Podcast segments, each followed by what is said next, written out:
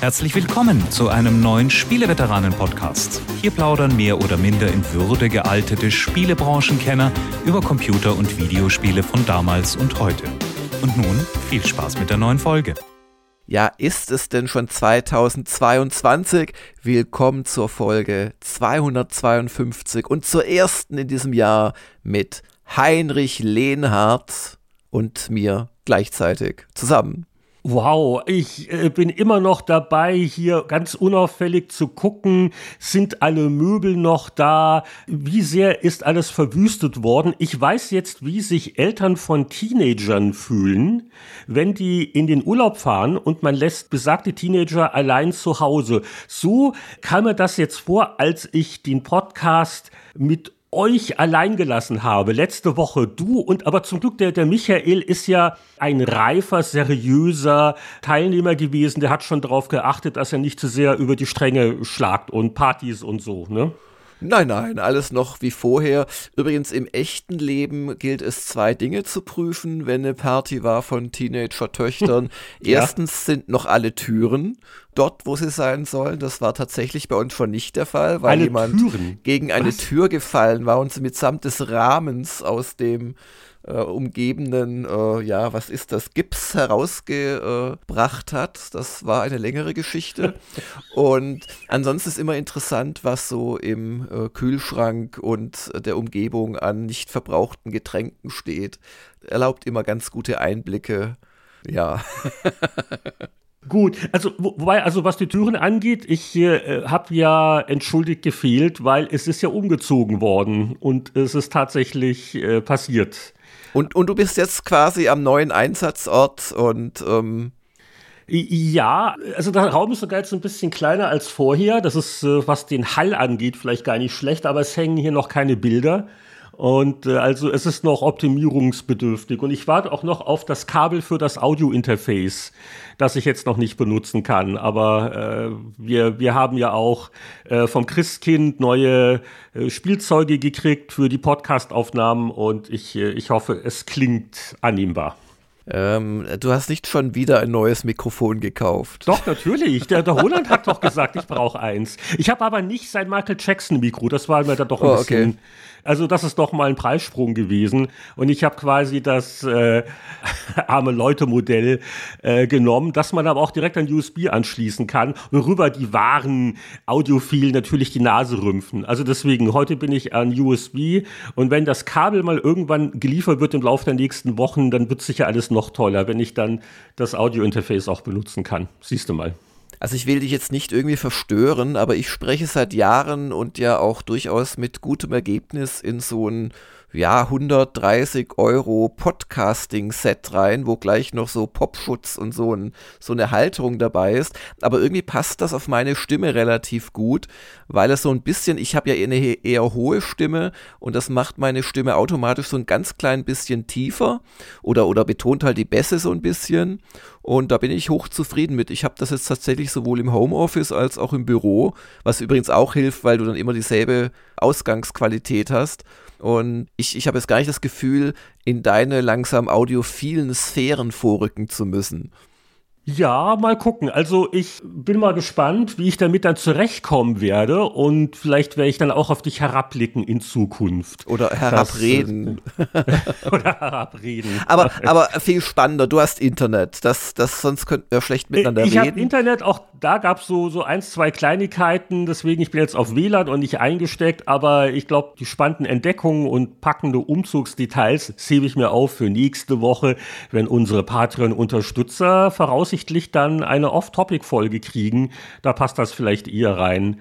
Und äh, was man nicht beim Reinigen der Belüftungsschächte gefunden hat und so weiter und so fort. Also, okay.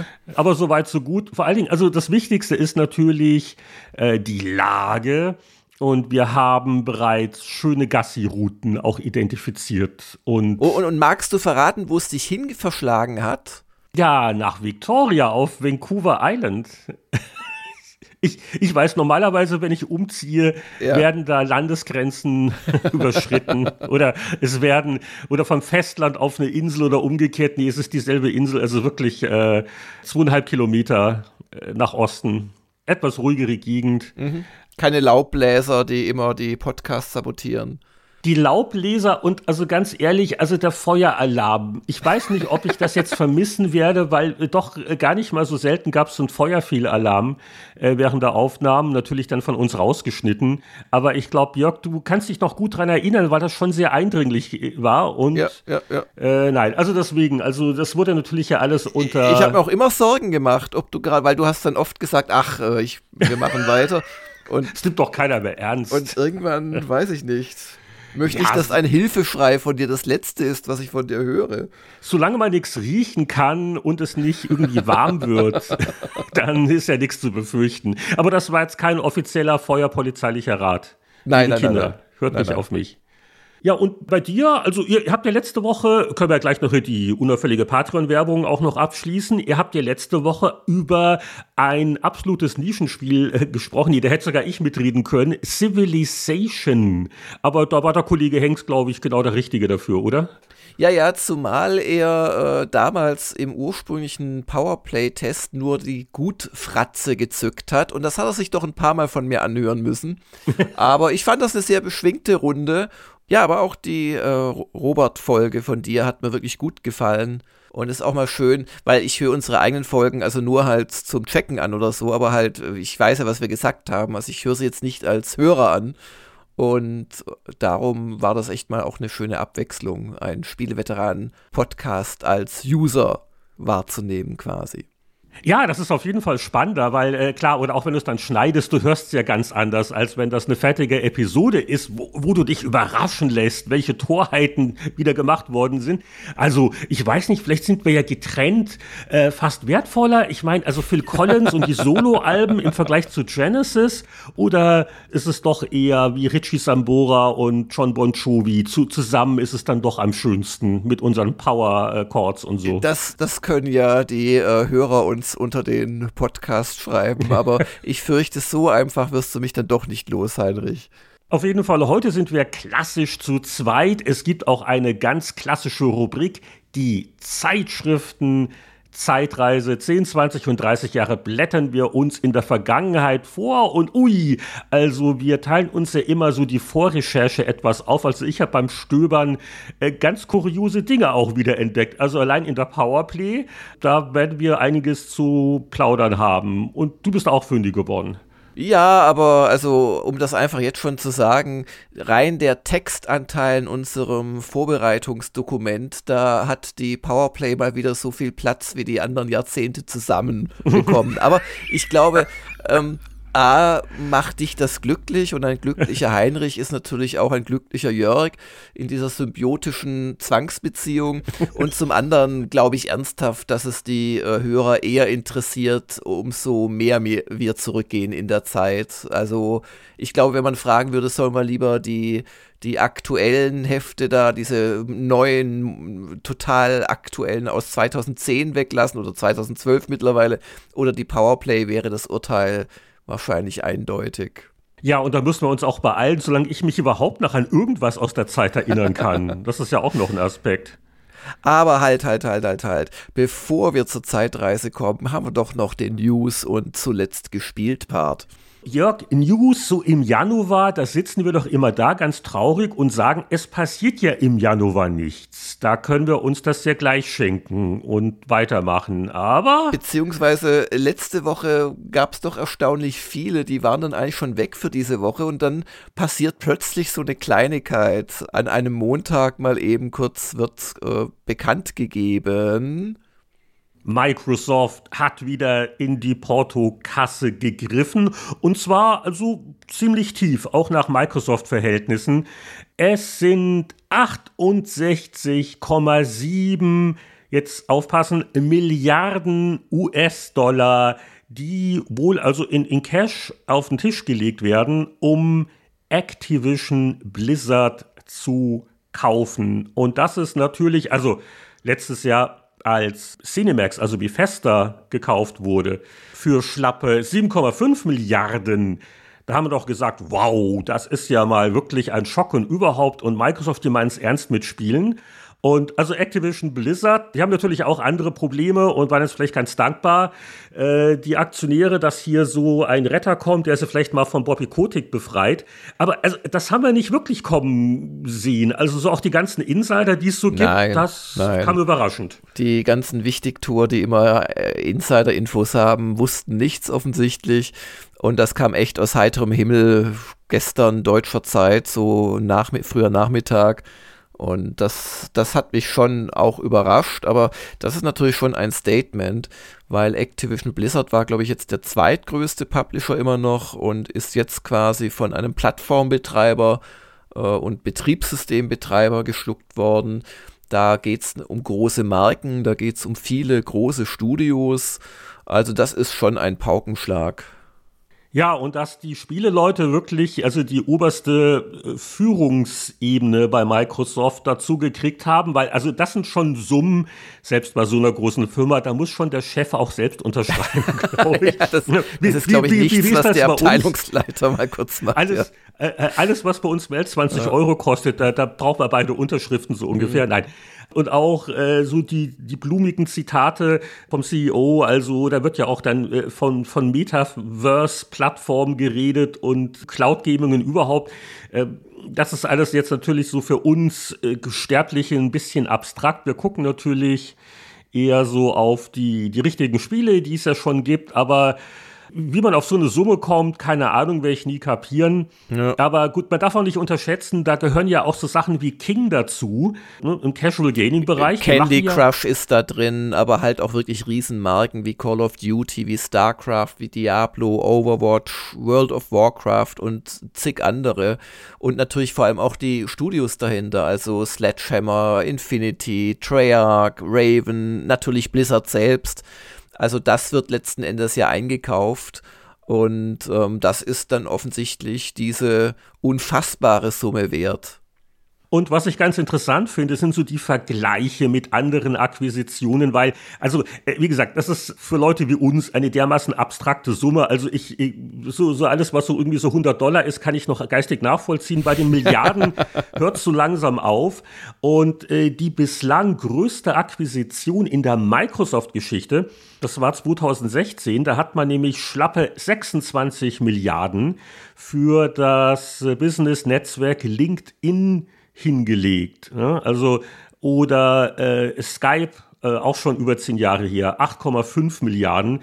Also deswegen auch nach Microsoft-Maßstäben sind diese 68 Milliarden schon ganz kräftig. Und ja, also alle können noch spekulieren. Wir wissen natürlich jetzt auch nicht mehr als die meisten was das für Folgen haben wird, gibt es dann mehr Exklusivtitel. Die, ich glaube, die Sony-Aktie hat mal ebenso 20 Prozent nachgegeben. Da mm. macht man sich mhm. schon so ein bisschen Sorgen, ne? so aus PlayStation-Sicht. Ja, und das ist natürlich auch der wahre Hintergrund. Wir, wir reden ja schon letztlich eine Weile drüber, dass der Xbox Game Pass, ähm, dass der natürlich schon ein verdammt starkes Argument ist. Und äh, es ist jetzt auch schon gesagt worden, dass man versuchen wird, viele Titel in den Game Pass zu bekommen und das ist einfach, ja, glaube ich, ein Investment von Microsoft, die sich ja gut auskennen mit dem Status eines Monopolisten bei den Betriebssystemen.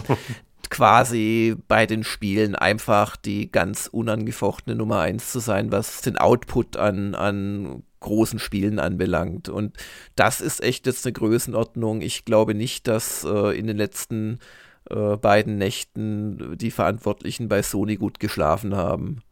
Und ich bin auch gespannt, wie man das dann aufteilen wird. Also ich glaube jetzt nicht, dass das automatisch bedeutet, dass in Zukunft alles von Activision Blizzard exklusiv auf Xbox und PC stattfindet, weil äh, Minecraft wäre so ein Beispiel. Das nein, ist ja plattformübergreifend nein. sehr ja, ja. populär und da hat ja auch Microsoft jetzt auch nie das dann weggenommen. Und ein Call of Duty, das ist ja Jahr für Jahr in den USA zumindest, ich glaube in Europa ist es FIFA, äh, das meistverkaufte Spiel. Ja, ja, und da verzichtet man nicht auf die, auf die PlayStation-Anteile, äh, die ja über den der Xbox äh, deutlich liegen in den Verkaufszahlen. Das ist ganz klar. Aber trotzdem, wer, wer die Marken kontrolliert, der kann halt auch so Späße machen wie Zeitexklusivität, was ja Sony selbst sehr gerne macht. Ja. Ähm, ja, also das ist schon, das ist schon echt ein, ein Statement, das Ganze. Zumal ja, und das verblasst ja nicht durch diese Riesensumme, Microsoft in den letzten Jahren echt schon Geld ausgegeben hat, wie gerade schon erwähnt, für unter anderem äh, Cinemax, also Bethesda. Das ist ja auch alles noch in der Gleichung drin. Also wenn man das mal hochrechnet, auch so die kleineren Studioaufkäufe, kommt man ja auf die letzten, keine Ahnung, fünf Jahre noch auf eine nochmal deutlich höhere Summe.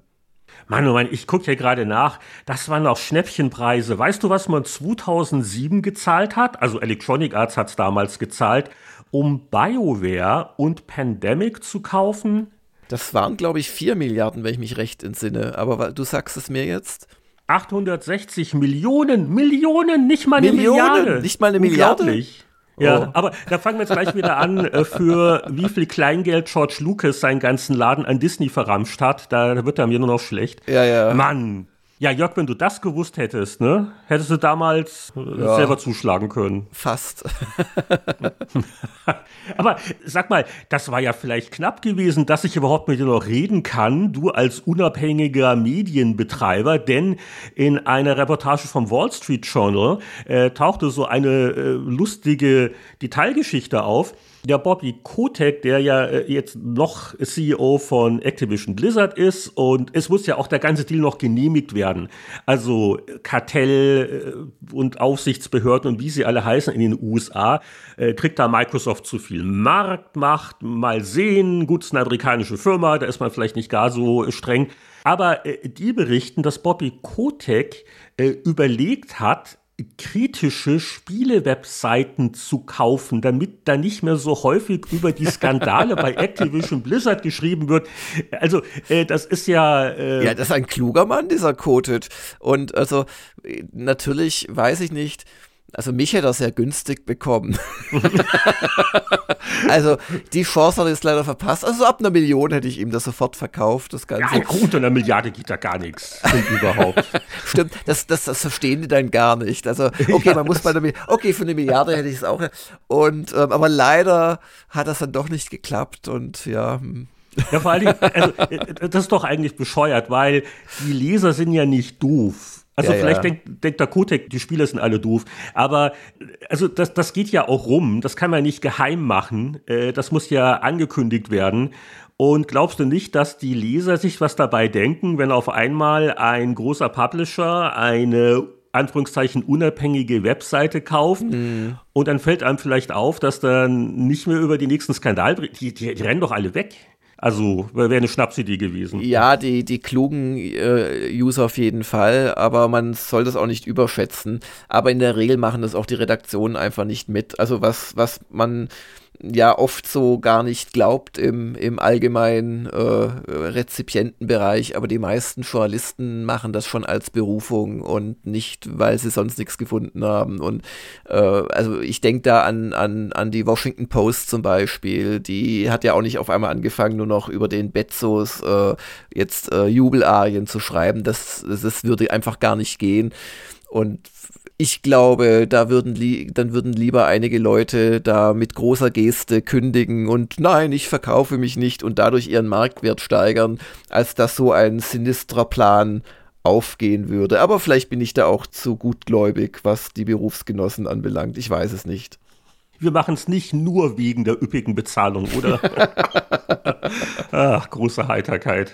Ja, aber das war wirklich eine, eine News, die uns, glaube ich, in ihren Folgen noch äh, lange begleiten wird. Und wie du schon sagst, es muss jetzt erstmal überhaupt der Deal durch. Äh, muss genehmigt werden. Genehmigt werden. Ich, ich, ich glaube, da werden jetzt auch noch viele Meetings erst noch stattfinden, was das im Detail alles bedeutet. Also äh, ab wann kann man was überhaupt machen? Wenn das durchgeht, zum Beispiel, gehe ich natürlich fest davon aus, dass auch dann die Neuerscheinungen Day One auf Game Pass sind. Also so, so ein Diablo 4 ja, wie gesagt, das, das, das wurde schon von Microsoft gesagt, dass man versuchen ja. wird, so viele wie möglich da reinzupacken. Schauen wir mal. Aber da war ja Microsoft zuletzt doch sehr aggressiv, also sowohl bei Age of Empires 4 als auch bei Halo Infinite. Also ich glaube, dass sie vieles da reinpacken werden, wo sich wiederum Sony bislang sehr schwer tut, ähm, quasi zum Release schon das in, ins Äquivalent PlayStation Now zu stecken. Also das sind halt auch so Geschichten. Äh, Microsoft denkt da sehr strategisch und langfristig. Und ähm, ich glaube, dass die viel bereit sind, in, in Game Pass zu investieren weiterhin. Ja, die anderen kleinen Newsmeldungen, die ich noch habe, ich traue mich ja kaum damit zu kommen. Die eine muss vielleicht nur deswegen erwähnt werden, weil das einfach ein Name ist. Wenn der gesprochen wird, dann wird äh, den meisten Hörern warm ums Herz. Und zwar Psygnosis. Hat man nicht immer wegen der Spiele geliebt, aber die Packungen waren groß, es lagen T-Shirts drin und mindestens eine Diskette nur fürs Intro, oder? So die Amiga-Anfangszeit. So in etwa, genau. Und es kam ja auch super Spiele raus, darf man nicht vergessen. Und Sony hat nämlich das Logo, das Markenrecht am Namen und dem Logo von Psygnosis erneuert. Und da soll man aber jetzt nicht zu viel ableiten, denn das war halt einfach am Ablaufen. Ich glaube, alle ja. zehn Jahre. Und man, man will es ja nicht einfach so verfallen lassen. Wobei jetzt gibt es auch wieder dann Spekulationen, weil Sony hatte neulich ein Studio gekauft in England, äh, das mal ursprünglich von Ex-Psychnosis-Leuten ah. gegründet wurde. Äh, Firesprite nennt sich der Entwickler. Und äh, da könnte man die doch vielleicht wieder umbenennen, weil sie hatten ja dann aus Psychnosis mal Studio Liverpool gemacht, ja, ja. was vielleicht nicht ganz so klangvoll war. Ja, ist wirklich seltsam, was sie da gemacht haben, weil Psygnosis war ja die, der europäische Einstiegs, äh, ja, Fuß oder Brückenkopf von Sony, als sie damals die PlayStation geplant und rausgebracht haben. Und dass sie das Studio jetzt dann irgendwie nicht mehr wollten als Namen, ja, komisch und vielleicht sind sie da auch zur Besinnung gekommen oder es ist halt gar nicht, es ist ein reines, ja, wir, wie es kostet uns nur eine Patentamtsgebühr, um das zu verlängern. Man weiß es nicht. Ja, wahrscheinlich das. Und Konami hat mit äh, seiner ersten Castlevania NFT-Auktion enorme 150.000 Dollar äh, eingenommen. Das ist jetzt vielleicht nicht ganz äh, 68 Milliarden, aber. Aber für äh, nichts ist das durchaus Geld. Ja.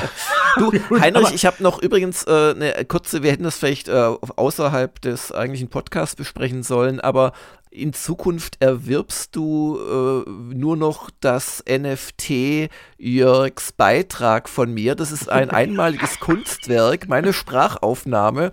Und die darfst du dann benutzen, um den Spieleveteran-Podcast zu machen oder auch dir es auszudrucken und an die Wand zu hängen. Aber, äh, aber ich kann damit Geld verdienen, weil das ja, ja, ja, ja. Immer, man, kann, also, man, man, besitzt sein Gameplay ja, und damit ja, verdient ja, man irgendwie Geld. Also du zahlst mir in Zukunft für dieses NFT 10.000 Dollar pro Folge und die Wertsteigerung, die quasi garantiert ist, macht dich zu einem reichen Mann. War doch auch die Sache mit, mit dem Troy Baker oder dem, dem Sprecher aus diversen Spielen. Äh, äh da habe ich auch in allen Artikeln äh, nicht verstehen können, was genau kauft. Also, das war dann irgendwie, man, man erwirbt die Rechte, dass man dann dessen Stimme für eine KI nehmen kann, die dann so spricht wie er und das darf man dann weiter veräußern. Mhm. So ähnlich. Und ich frage mich halt, ist das den Hass wert? ähm, also also für, für, für solches Kleingeld äh, sich überhaupt auf diesen Unfug einzulassen. Aber ja. gut, so, solange es Leute mit zu viel Geld gibt, dann macht man Aber das weißt halt. du, was, was mir zeigt, dass ich noch keine NFTs brauche, weil es äh, offensichtlich doch nicht das Gelddrucken ist. Es ist halt eher ein Pyramidenscheme. Mein Beweis ist, dass Chris Roberts noch keine NFTs anbietet für Star Citizen. Nicht so weil, laut, nicht so laut. weil bekanntlich ist das ja seine persönliche Gelddruckmaschine und von da kommt ja nichts bei raus. Das heißt, wäre jetzt NFT da nochmal die logische Fortführung oder die Steigerung, wo man mit noch weniger echtem Spiel noch mehr Geld verdienen würde, hätte er das schon längst eingeführt. Und das äh, gibt mir eine gewisse Sicherheit, dass ich keine NFTs brauche. Aber das war, wir haben Sachen gespielt. Ich habe ja hier noch äh, Sachen zu berichten, die, also so teilweise noch so, so ne, Feiertage und ein bisschen ruhen. Ich habe aber was top aktuelles. Also, äh, ich fange vielleicht mal mit dem Spiel an, das äh, gestern erschienen ist. Äh, deswegen konnte ich nur am Abend ein paar Stunden spielen. Es nennt sich Nobody Will Save the World. Das ist von einem Entwickler, der heißt Drinkbox Games und die äh, haben einen Titel gemacht, der war recht beliebt. Ich habe ihn nie gespielt, Guacamole. Sagt ja, ihr das was? So ein sagt Action? mir was, ja. ja, ja. Okay. Also überhaupt nicht mein Beuteschema, aber ist, ja, ja, aber was, was war das nochmal? So ein Action. Ja, so ein Action-Adventure, mit, mit aber. Prügelspiel, ne? Ja, aber, ja, genau, aber mit, mit schon eher Action als Adventure. Hm. Also die haben jetzt ein Action-Rollenspiel gemacht, das ich jetzt so in den ersten paar Stunden auch ganz sympathisch fand. Und äh, der Titel klingt so, als würde niemand die Welt retten wollen. Nein, nein, nein. Der Held heißt nur so. Der Nobody, der wird die Welt retten. Und äh, Nobody ist also ein gewollt blasser Charakter. Das ist so also ein, äh, schwarz-weiß Männchen sozusagen. Aber der Witz an dem Spiel ist, dass er sich in andere Figuren verwandeln kann, also als, als wären es andere Klassen. Und da schaltet man bereits in den ersten Stunden einige frei und einige sind recht originell. Ich habe jetzt also die, die Schnecke zum Beispiel lieb gewonnen, die immer eine Schleimspur hinterlässt, die Gegner verlangsamt und die so eine Art äh, Dauerfeuerangriff hat, der aber immer eine halbe Sekunde braucht, bis er dann losschießt. Bogenschützen, so ein Rittersmann, den Bodybuilder habe ich noch nicht freigeschaltet. Ich glaube, da gibt es also über ein Dutzend, die ich noch gar nicht alle sehen kann im Tree. Die Ratte kriegt man am Anfang, die ist sehr cool, die ist sehr schnell und wuselig und vergiftet Gegner. Und dann gibt es dann noch die zweite Sonderfähigkeit. Also da gibt es viel zu freischalten und das hält zumindest jetzt am Anfang die Motivation doch hoch, weil es schon Spaß macht, mit den anderen Figuren zu experimentieren und deren Fähigkeiten kennenzulernen. Es ist auch ein sehr äh, leicht bekömmliches Spiel. Es ist jetzt so vom Schwierigkeitsgrad hier am Anfang eigentlich ganz lieb und nett. Und es ist hübsch gemacht. Also es hat einen Zeichentricks, einen Comic-Stil könnte man sagen. Aber es ist jetzt nicht dieser, ich sag mal, Indie-Game-Retro-Einheitslook, wo alles so aussieht, als wäre es gerade einem Super Nintendo entsprungen. Also schon alles schön scharf und künstlerisch gut gemacht und man entdeckt so eine Weltkarte, wo man immer mehr Bereiche betreten kann. Und ich sag mal so, die Hauptdungeons, die Story-Dungeons, die sind äh, versperrt. Du brauchst eine bestimmte Anzahl von Sternen, die du dir durch alle möglichen Heldentaten äh, verdienst. Also da gibt es immer eine Questliste. Und das sind oft relativ einfache Sachen wie Kille X Gegner mit Angriff Y von Charakter Z. Äh, dann gibt es natürlich auch Nebendungeons und äh, es ist so ein bisschen, ich sag mal, netter Grind, weil man halt äh, immer auf diese Ziele hinarbeitet, aber äh, dadurch hat man eigentlich immer eine Motivation. Und ich bin es jetzt noch nicht müde geworden. Ich, ich weiß nicht, wie es auf Dauer ist, äh, hm. ganz ehrlich, weil, also von der Story her ist es ganz lustig, aber jetzt ähm, nicht super umwerfend und ich bin gespannt, was sie halt noch an Spielmechaniken über die anderen Charaktere so einführen. Aber als äh, entspanntes Action-Rollenspiel Light, so als Feierabendspiel, also ich, ich habe da gestern Abend wirklich gerne das ausprobiert, müssen wir auch noch weiter angucken. Und äh, es hilft natürlich auch, haha, wieder mal, dass es auf Game Pass dabei ist. Also wer es so kaufen müsste, ich glaube, das ist so ein 25 Euro etwa Spiel, Pi mal Daumen. Und das ist so mein, meine aktuelle Spielerfahrung, werde ich sicher noch ein bisschen weiter verfolgen. Meine aktuelle Spielerfahrung äh, dreht sich um zwei Titel, äh, beides so im Preview-Stadium, beides äh, konnte ich äh, spielen. Und das eine ist die Siedler. Und das andere ist äh, Warhammer 3 Total War. Und äh, die Siedler kann ich kürzer fassen. Äh, es hat nicht mehr viel mit Siedler zu tun, aber hat mir Spaß gemacht. Also jetzt auch nicht unglaublichen, also man konnte auch nicht so viel spielen. Das war so eine Vorab-Closed-Beta-Version, wo quasi die Kampagne komplett fehlte und man halt mit zwei der drei Völkern so Skirmishes machen konnte. Aber also es ist halt eher wie ein langsames Echtzeitstrategiespiel, wo ein bisschen mehr Wert aufs Bauen gelegt wird, als dass es wie früher im Prinzip, also wie ganz früher nur ums Bauen geht. Ich hatte durchaus meinen kleinen, unschuldigen Spaß damit. Allerdings so äh, eingefleischte Siedler-Fans haben teilweise so, schon so richtig so so, also wirklich, äh, ja, ich will das Wort nicht sagen, aber hasserfüllt reagiert, so nach dem Motto, das ist nicht mehr die Siedler. Und das Problem ist, dass äh, es halt auch anders aussieht und sich spielt, als es vor mittlerweile zweieinhalb Jahren gezeigt wurde schon. Die haben so intern halt ein Reboot gemacht des laufenden Projekts. Es war auch lange nichts mehr zu hören. Und jetzt äh, scheint mir das ein, ein eher so, äh, ja, simples, was ich gar nicht negativ meine, nicht zwischendurch Siedler, aber halt eins, wo man nicht, weißt du, wie bei einer Anno-Partie sich, sich stundenlang konzentrieren muss, sondern da geht es eher darum, sich die Ressourcen zu schnappen, vom Gegner nicht da Sachen weggenommen zu bekommen und so. Also ich fand es gar nicht schlecht, aber man muss mal sehen, wie es dann wird, wenn es rauskommt. Und das heißt dann einfach nur die Siedler, also wie so ein Reboot. Ja, ja, es ist genau. keine Zahl damit verbunden. Ja. Das letzte Siedler war ja, glaube ich, 2009 äh, das äh, Siedler 7. Ist das so lange her? Ja, ja, das ist, das war wow. ja ganz am Anfang von Gamers Global. Also maximal 2010, aber ich bin relativ sicher 2009. Das war auch kein Siedler mehr wie früher. Das war sehr kompetitiv, aber ähm, offensichtlich, man, man wollte eigentlich wieder zurück äh, zu den alten Siedlern hat man sich jetzt entschlossen, das wieder ein bisschen anders zu machen. Das äh, Team selbst spricht so ungefähr von Siedler 4 als äh, Referenzmaßstab. Aber was ich jetzt so gesehen habe, war Siedler 4 deutlich komplexer. Und äh, das hier ist es eher einfacher. Also du hast jetzt nicht so die super komplexen äh, Warenkreisläufe und Produktionsketten. also das komplizierteste, was ich gesehen habe, war praktisch die Soldatenproduktion. Da musst du dann aus zwei verschiedenen Minen Kohle und Eisen holen und du musst äh, äh, äh, aus dem Eisen mit Kohle dann wiederum musst du Metall machen und so Geschichten und dann kannst Waffen draus machen. Und das war so eine vielleicht drei- oder vierstufige äh, Produktionskette. Da, da bieten andere Spiele schon mehr oder, oder mehr von solchen komplexen Dingern. Und das andere war, wie gesagt, äh, Warhammer 3.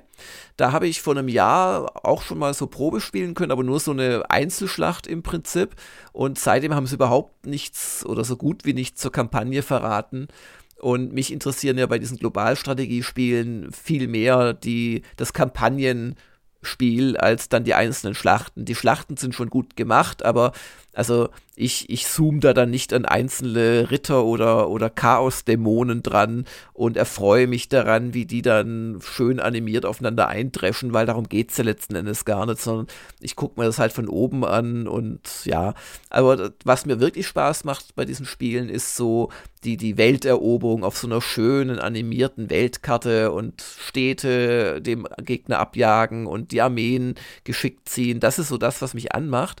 Und darum war ich doch sehr gespannt auf den letzten Donnerstag. Da gab es so ein Preview-Event. Und da wurde erstmal eine halbe Stunde so, das macht man ja mittlerweile alles per Online-Tool mit so Videostreaming und so, wurde erstmal vorgestellt. Weißt du, das, wo man früher nach England gekarrt worden wäre. Und statt nach England gekarrt zu werden, was nicht immer schön ist, und da dann dieselbe also, halben Stunde. Nichts gegen England. Das äh, bezog sich jetzt auf die Strapazen der Reise oder die kalten und feuchten Locations, die dann gewählt werden. Genau. Also mit anderen Worten, es bezog sich auch auf England. Und, und dann, dann hast du dieselbe halbstündige Präsentation bekommen und konntest dann aufgrund des ganzen Zeitaufwandes anderthalb Stunden spielen. Und jetzt hast du die halbe Stunde Präsentation und konntest es siebeneinhalb Stunden spielen. Also man hat dann vorab so einen Steam-Code bekommen, der wurde dann direkt nach der Präsentation freigeschaltet mit so einem kurzen Update. Und dann konnte man das spielen und zwar 50 Runden lang und aus den acht spielbaren Fraktionen, die es geben soll, waren zwei spielbar. Und das waren zum einen die jetzt neu angekündigten Dämonenprinzen-Fraktionen und das waren zum anderen das Großkaiserreich Cathay. Beide sind interessant, weil was ja bei Warhammer immer der Fall ist oder überhaupt bei den Total War Spielen, sie verstehen ja schon es ganz gut, diese einzelnen Fraktionen nicht nur mit anderen Leibchen in die Schlacht zu schicken, sondern die haben auch immer so eigene Siegbedingungen und auch so ganz eigene Spielmechaniken. Also gerade bei Warhammer ist das wirklich ganz famos, was, was sie da einprogrammieren, um halt die ansonsten natürlich immer noch um Städte kämpfenden und so weiter und um Ressourcenparteien quasi unterschiedlich zu machen. Und auch halt näher an der, an der Tabletop- und Fantasy-Büchervorlage. Und bei den Dämonenprinzen ist das so, dass die quasi auf die eine oder andere Art alle Einheiten der vier normalen Dämonenfraktion oder Chaosgötterfraktion, die es auch gibt im Spiel, sich quasi rekrutieren dürfen, indem sie nämlich bei einer Einnahme von der Stadt das dem jeweiligen Gott halt widmen, also dem Nörgel, nicht Jörgel, Nörgel oder dem Korn oder wie sie alle heißen, Slanish oder dieser komische Vogeltyp da, der, äh, ich krieg das alles nicht hin, da bin ich zu alt für. Zu viele Götter, zu viele Spiele. Twitch oder so oder Tweak oder ach, ich weiß nicht. Und ähm, das ist auch nicht dazu gedacht, ausgesprochen zu werden. Und, äh, und der kann das oh, quasi. Da muss man aufpassen mit den alten Göttern, wenn man das zu falsch ausspricht, dann passieren schreckliche es, Dinge. Es wackelt schon am, am Rollladen.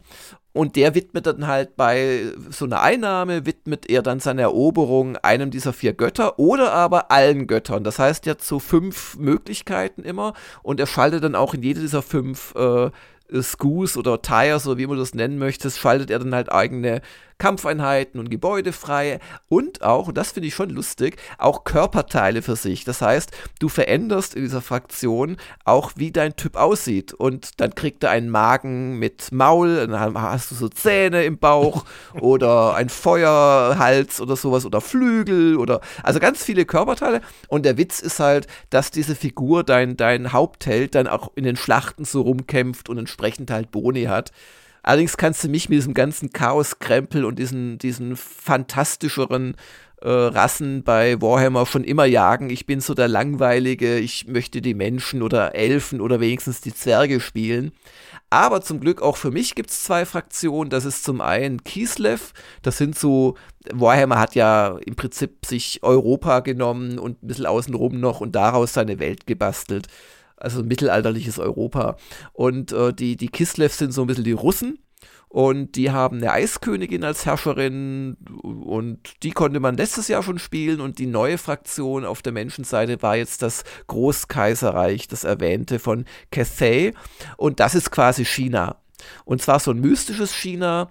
Und die haben dann wirklich gleich vier äh, Spezialmechanismen, die quasi die anderen Völker so nicht haben. Das erste ist, dass es so eine Art, ja, die große Mauer natürlich, das ist so die Grenze zum Chaosreich, so eine lange Mauer in der Landschaft, wo auch drei Festungen drin sind, verteidigen müssen. Und es gibt immer wieder so Angriffe, so Invasion des Chaos. Und je nachdem, wie gut sie halt befestigt haben, brauchen die länger, bis sie sich wieder aufladen oder nicht. Dann haben sie so eine Art äh, magischen Kompass, mit dem sie so globale Boni sich einstellen können. Und dann haben sie was ganz Schlaues, wie ich finde. Sie haben das Yin-Yang-Prinzip. Du kennst ja dieses Zeichen weiß und schwarz ineinander, so tropfenmäßig ineinandergreifend als Kreis. Und bei den äh, Cathays ist fast jedes Gebäude und fast jede Truppeneinheit, die du rekrutierst, ist entweder dem Yin oder dem Yang zugeordnet und du musst das quasi in der Balance halten. Das finde ich mal echt eine spannende Idee. Und wenn du Yin Yang in Balance hast, dann kriegst du halt massig Boni. Und wenn du die ganze Zeit Gebäude baust, die halt nur dem Yang dienen, dann äh, kriegst du irgendwann nicht mehr keine Boni mehr, sondern auch ausgesprochene Mali draufgeklatscht. Das finde ich echt ein spannendes System. Und das vierte ist auch noch ganz lustig. Da schickst du so Karawanen durch die Spielwelt und die, die rüstest du quasi aus, schickst sie los, legst die Route fest und dann laufen die da einfach automatisch hin. Aber dann gibt es ab und zu so Ereignisse und dann läuft die Karawane zum Beispiel durchs äh, Königreich der Oger und äh, dann hast du so ein Event, ja, ähm, die Oger haben Hunger und du kannst ein, entweder eine Kampfeinheit aus dieser Karawane opfern, dann lassen sie sich weiterziehen und mögen dich auch mehr, oder du machst halt eine Schlacht. Und also das, ich fand das sehr lustig und ich freue mich wirklich auf das Spiel, obwohl ich, wie gesagt, mit diesem ganzen Chaoszeug, das eigentlich den Schwerpunkt darstellt, nichts anfangen kann. Da haben sie auch noch viele kleine Verbesserungen in der Diplomatie, haben sie viele so Quality of Life Verbesserungen gemacht dass es nicht mehr gar so eine Klickorgie ist und so. Also gefällt mir ausgesprochen gut und kommt ja auch schon am, ich glaube, 17. Februar raus. Und das Spiel nennt sich in voller Pracht, glaube ich, Total War Warhammer 3. Genau. Also die Strategieserie von Creative Assembly. Ja, genau. Ja, dank deiner ausführlichen Aufzählung der gesammelten Chaos-Götter geht mir jetzt fast noch ein bisschen die Redezeit für mein zweites Spiel aus. Also über The Gang kann ich auch noch nächste Woche plaudern. Ich würde aber gerne noch eine Hörerfrage rauskramen, die auch ganz spannend ist. In dem Zusammenhang, wir nähern uns dem Tag, an dem ein frischer Aufruf kommt. Es sind nämlich nicht mehr viele Reste da und dann gibt's auch wieder eine Spezialfolge. Und äh, apropos Aufruf, gell, also unsere Patreon-Kampagne, wir nähern uns der äh, nächsten Grenze und wenn die überschritten wird, dann gibt's erweiterte Zeitreisen für unsere Patreon-Unterstützer. Also wer immer noch nicht dabei ist, patreon.com slash Spieleveteranen, sieht er ja, was der aktuelle Stand ist. Bei 4000 Dollar im Monat wird das nächste Ziel freigeschaltet. Und immer freigeschaltet ist unser Eingangsfach, wenn Post vom Andreas Wander eintrifft. Äh, welche seiner schönen Fragen haben wir denn heute uns vorgenommen? Heute geht es um Genremüdigkeit oder in der Langfassung. In euren Texten finden sich bereits Anfang der 80er Anzeichen von Genremüdigkeit in der Hoffnung auf Originalität.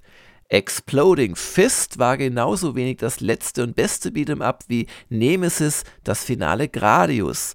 Wie bewertet ihr heute die einstige Faszination neuer Unterhaltungsmöglichkeiten gegenüber der Erkenntnis kommerzieller Grundbedürfnisse der Spieleindustrie? Wow, da schreiben andere Leute ihre Magisterarbeit drüber. Das klang jetzt schon sehr anspruchsvoll. Nee, und der, der Andreas äh, hat ja auch noch so eine, so eine Anhang, wo er auch äh, fragt in Richtung Plattformmüdigkeit in der Redaktion. Ja, ja, das ja. sind interessante Aspekte. Äh, wir waren so Mitte der 80er, als das für mich losging, waren wir auch äh, ziemlich verwöhnt, was Innovationen angeht, weil es wurde einfach viel neu erfunden, viele Genres, viele Spielansätze und es waren Fortsetzungen bei weitem nicht so häufig wie heute und die waren auch ein bisschen verpönt. Also äh, das merke ich teilweise, wenn ich die alten Tests lese, nach dem Motto, ah, also man hat da noch mehr mit den Zähnen geknirscht. Inzwischen hat man es eigentlich akzeptiert,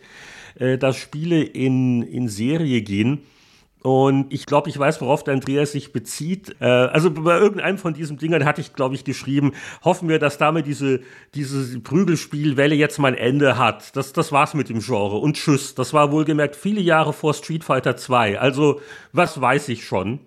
Ja, also ich glaube, das sind einfach die, die Ansprüche an ständige Innovation haben sich ein bisschen geändert und wir haben ja auch dann äh, relativ schnell auch dann Genre-Spezialisten unter den Redakteuren gehabt. Also wo die Leute sich wirklich auch um die Genres gekümmert haben, die ihnen wirklich gefallen, hat er die GameStar dann ja noch viel mehr verstärkt noch, wo sogar die Tests nach Genres unterteilt waren. Ich glaube, äh, da haben wir uns einfach damit abgefunden, die Plattformmüdigkeit ist natürlich so eine Sache.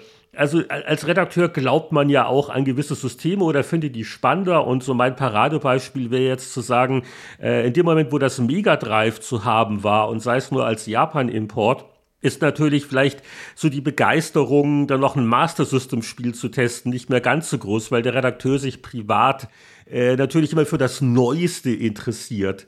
Und äh, klar, da muss natürlich auch so mit einer gewissen Professionalität äh, rangehen. Aber äh, weil der Andreas auch CD32 als Beispiel nennt, klar, es gibt dann auch die Systeme, wo wir von Anfang an Anführungszeichen nicht dran glauben. Und äh, schwer zu sagen. Also wenn das CD32 der Riesenhit geworden wäre, hätte man sich sicher überlegt nach dem Motto, wie beschäftigen wir uns jetzt damit, weil das ist ein Ding, was unsere Leser interessiert. Wir können ja nicht an denen vorbeischreiben, aber das gab es dann relativ selten, dass wir so sehr daneben lagen. Was machst du denn gegen Genremüdigkeit? So gibt's da so Vitaminpillen oder? Also ich bin ja derjenige, der seit 100 Jahren die immer selben Spieleserien spielt und auch gerne mal zurückkehrt. Also ich bin da der falsche Adressat. Aber generell ist das natürlich schon verständlich. Äh, wir, wir leben ja alle als Fachjournalisten oder überhaupt als Journalisten schon ein bisschen davon, dass wir auch was Neues erzählen oder zeigen können. Und darum hat das Neue immer einen hohen Stellenwert, sonst bist du, glaube ich, im falschen Beruf. Und selbst der, weiß ich nicht, auf Retro sich äh, konzentrierende Mensch will ja auch da wiederum neue Dinge rauskriegen und äh, ja. Und insoweit hat das der Andreas Wander schon sehr gut beschrieben. Es gibt halt diese beiden gegensätzlichen Pole, die Sucht nach Neuem, aber halt auch die Realitäten, weil es gibt halt beliebte Serien, siehe Call of Duty und FIFA und so weiter. Und du wärst ja wahnsinnig als Magazin, wenn du die dann ausblendest, nur weil es dann doch nicht jedes Mal, weißt du, die Revolution ist oder so. Aber gleichzeitig ist, glaube ich, jedem von uns etwas Neues, Pfiffiges immer lieber, als den alten Wein in neuen Schläuchen zu testen. Und wir haben jetzt hoffentlich gleich neue Erkenntnisse zu alten Zeitschriften zu bieten. Es ist Zeit für unsere Spielemagazin Zeitreise.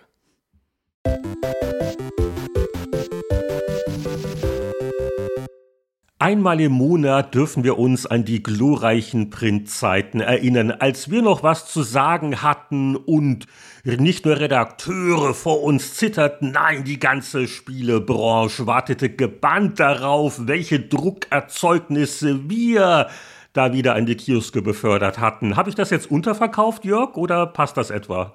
Nein, das ist eine perfekte Beschreibung und vor 10, 20 und 30 Jahren äh, wurde auch schon über Spiele berichtet. Die Jüngeren werden es nicht glauben. Und in der Rubrik Zeitreise gucken wir nach, was in den vergangenen Jahrzehnten die Spieler bewegt hat. Und da, wo wir auch äh, vielleicht in Redaktion waren, fallen uns noch ein paar Anekdoten dazu ein. So einfach ist das. Und anfangen äh, tun wir im Jahr 2012 mit GameStar 2 2012. Und da gefällt mir gleich mal das Cover. Da schaut uns nämlich so eine mit, weiß ich nicht, weißer Farbe angemalte Voodoo-Priesterin an und die gehört zu Risen 2. Und Risen, das war ja quasi die Nachfolgeserie zu Gothic und während das Risen 1 im Prinzip Gothic war, war Risen 2 auf einmal ein Piratenspiel. Ich habe bis heute nicht kapiert, warum, aber so war das. Und insoweit kommt daher auch dieses Voodoo-mäßige. Aber ich finde die Artwork wirklich klasse, weil sie dich auch anschaut und so. Also guckt man erstmal hin guckt ein bisschen, es soll wohl bedrohlich sein, aber eher gelangweilt, aber Bonuspunkte dafür, dass es eben kein Soldat mit Knarre ist. Das äh, muss ich auch mal. Ja, da ist man doch immer dankbar für. Ja. Und wie es halt damals so war, halt ziemlich äh, umzingelt von Text. Ja, da, da hat man sich ja schon dran gewöhnt bei der GameStar aus dem äh, Zeitraum. Aber nie vergessen, die GameStar hatte dann irgendwann auch angefangen, und das war zu dem Zeitpunkt schon so in den ähm, Abo-Ausgaben viel von dem Text auch wegzulassen. Also wir oh reden oh ja, halt. Die, die, die Abo-Covers, die sind sehr schön. Ja, also wir stimmt. reden hier ja immer über die Kiosk-Version, das muss man fairerweise anmerken. Richtig. Ja, und ich glaube, Risen 2, das war natürlich eine Preview und äh, diese ganzen Gothics und Rissens, die wurden ja sehr gerne von den deutschen Spieleheften gepreviewt und deswegen verkneifen wir uns da weitere Analysen bis zum Test irgendwann, oder? Ja, da wird noch einiges zu sagen sein, weil Risen 2 ist durchaus nicht unumstritten ist. Aber hier auf dem Titel lese ich erstaunt, ausführlich angespielt, der nächste Rollenspielhammer nach Skyrim. Ja, diese Anfang des Jahresausgaben, die sind im Testteil oft ja ein bisschen durchwachsen, aber die schlauen Redakteure, äh, die blicken nicht nur auf das vorherige Jahr zurück, sondern so in der Ausgabe 2 ist ein guter Zeitpunkt, um auf das neue Jahr zu blicken. Und die GameStar hat sich da weit aus dem Fenster gelehnt vor zehn Jahren. Die hat die 50 wichtigsten Spiele 2012 versucht vorherzusagen, so, also sortiert von 1 bis 50 es sind also gegen Ende auch ein paar Titel dabei, von denen ich noch nie was gehört hatte. Aber so, so bei den Schwergewichten, also als Nummer 1 Spiel des Jahres hatte man Diablo 3 äh, zum Beispiel. In welchem Jahr kam das nochmal raus? Schon dann auch, oder? Schon im selben, im, im, im Mai des Jahres sogar. Also vier Monate später ungefähr. Und das haben sie eingestuft vor Mass Effect 3 und StarCraft 2 Heart of the Swarm. Also eigentlich äh, eine ganz gute Vorhersage. Das waren ja so eigentlich somit so die drei Hauptspiele im PC-Bereich dieses Jahr. Wobei man natürlich noch nicht wissen konnte, dass Diablo 3 sehr umstritten war wegen Serverproblemen und natürlich dem bösen, bösen Auktionshaus und Mass Effect 3 sehr umstritten war wegen dem bösen, bösen Ende, das nicht alles so aufgelöst hat, wie sich das viele Fans gewünscht hatten. Vielleicht noch ein paar weitere Name-Droppings, Bioshock Infinite, Max Payne 3, Far Cry 3, Hitman 5 und Metro. Ja, und dann nenne ich jetzt auch noch Guild Wars 2, wollen wir nicht unterschlagen, das haben sie auf Platz 4 gehabt. und Risen und eben 2. Risen 2, genau, ja. Das, also das haben jetzt die ganzen Top Ten und äh, ja, äh, zehn Jahre später ist man immer klüger. Ich hätte Far Cry 3 vielleicht äh, ein bisschen höher noch eingestuft. Ähm, Im Prinzip macht ja Ubisoft heute noch bei der Serie die Far Cry 3 Formel mit geringfügigen Änderungen und äh, halt noch ein bisschen gebläter. Aber so, so gegen Ende gibt es ja schon lustige Titel wie Y, der fällt schon Yesterday. ist das was mit Yps, mit Gimmick? Oder ja. Monaco? Ach, Monaco, doch, das habe ich sogar gespielt. Siehst du mal auf Platz 50. Es gibt einige seltsame Sachen. The Secret World, wo bekanntlich ja echt nichts draus geworden ist, dieses MMO. Ah, das habe ich aber gar nicht so ungern gespielt, in den ersten Monaten zumindest. Dieses Action-Ding von Funcom, das war gar nicht schlecht, du. Lost, Lost Chronicles, Chronicles of Zerzura? Das kennst du auch nicht, oder? Firefall. Naja, also nach hinten wird es eher so ein bisschen. Aber du, ich sag dir eins, das ist nur zu bewundern, da 50 Spiele aufzutun. Äh, wir haben bei Gamers Global am Freitag, also in zwei Tagen, haben wir so ein Twitch-Event, wo wir äh, das Spieljahr 2022 so ein bisschen vorstellen wollen, so die aus unserer Sicht wichtigen Titel. Und der Februar und der März, die sind prall gefüllt. Und danach ist nichts mehr. Also nicht, dass es keine Spiele mehr gäbe, aber es gibt so gut wie keine Release-Zusagen. Es gibt dann im November das Starfield und im Dezember, wer es glaubt, das Stalker 2, aber sonst ist da nichts. Und ich habe heute erst mit einer nicht ganz kleinen Firma telefoniert, auch deswegen. Und die meinen, nee, sorry, das wissen wir auch erst so im Laufe des Februars. Und dazu muss man wissen, dass im Februar die meisten noch in ihrem alten Geschäftsjahr sind und wahrscheinlich äh, wird erst dann geguckt, oh, wir brauchen das doch im nächsten Quartal und so weiter. Aber es ist wirklich frustrierend. Es muss doch möglich sein, jetzt schon zu wissen, ob du im April dein Spiel rausbringst. Ja, da kommen jetzt vielleicht einige Sachen zusammen. Also das eine ist natürlich Covid, wirkt sich immer noch aus auf das ja, allgemeine ja. Terminchaos. Das andere ist das Cyberpunk-Effekt. Ich denke, dass viele Firmen viel vorsichtiger geworden sind. Also der Schaden ist größer, das zu früh rauszubringen. Also im Zweifelsfalle abwarten. Und das dritte, denke ich mal, ist, dass einfach der, der Einzelhandel, die physischen Dinger nicht mehr so wichtig sind. Und ich glaube, der, der, der Einzelhandel mag das auch sehr gerne, wenn er frühzeitig planen und ordern kann. Aber wenn ich äh, den Löwenanteil meiner Umsätze mittlerweile digital mache, was, was, was ich meine? Ja, ja, dann kann ich viel kurzfristiger. Ja, ja, und Steam muss keine Regalfläche freiräumen. Die entscheiden halt, ob du in der Rotation oben auf der Shopseite gefeatured wirst oder nicht. Ja. Ich muss höchstens Fläche auf meiner Festplatte freiräumen, aber das ist ja mein persönliches Problem. Also da kommt so ein einiges zusammen, aber ich, ich glaube, auch weil wir so viele Überbleibsel äh, haben, also Spiele, die sich auf 2022 verschoben haben, dass das Jahr wird schon nicht schlecht werden. Also allein der Februar, hast du schon gesagt. Naja, glaube ich auch. Ja, aber eins ähm, muss man dem Testteil lassen, hier in der GameStar 2 2022, schöne Verrisse, äh, Flatout 3, 31 Prozent.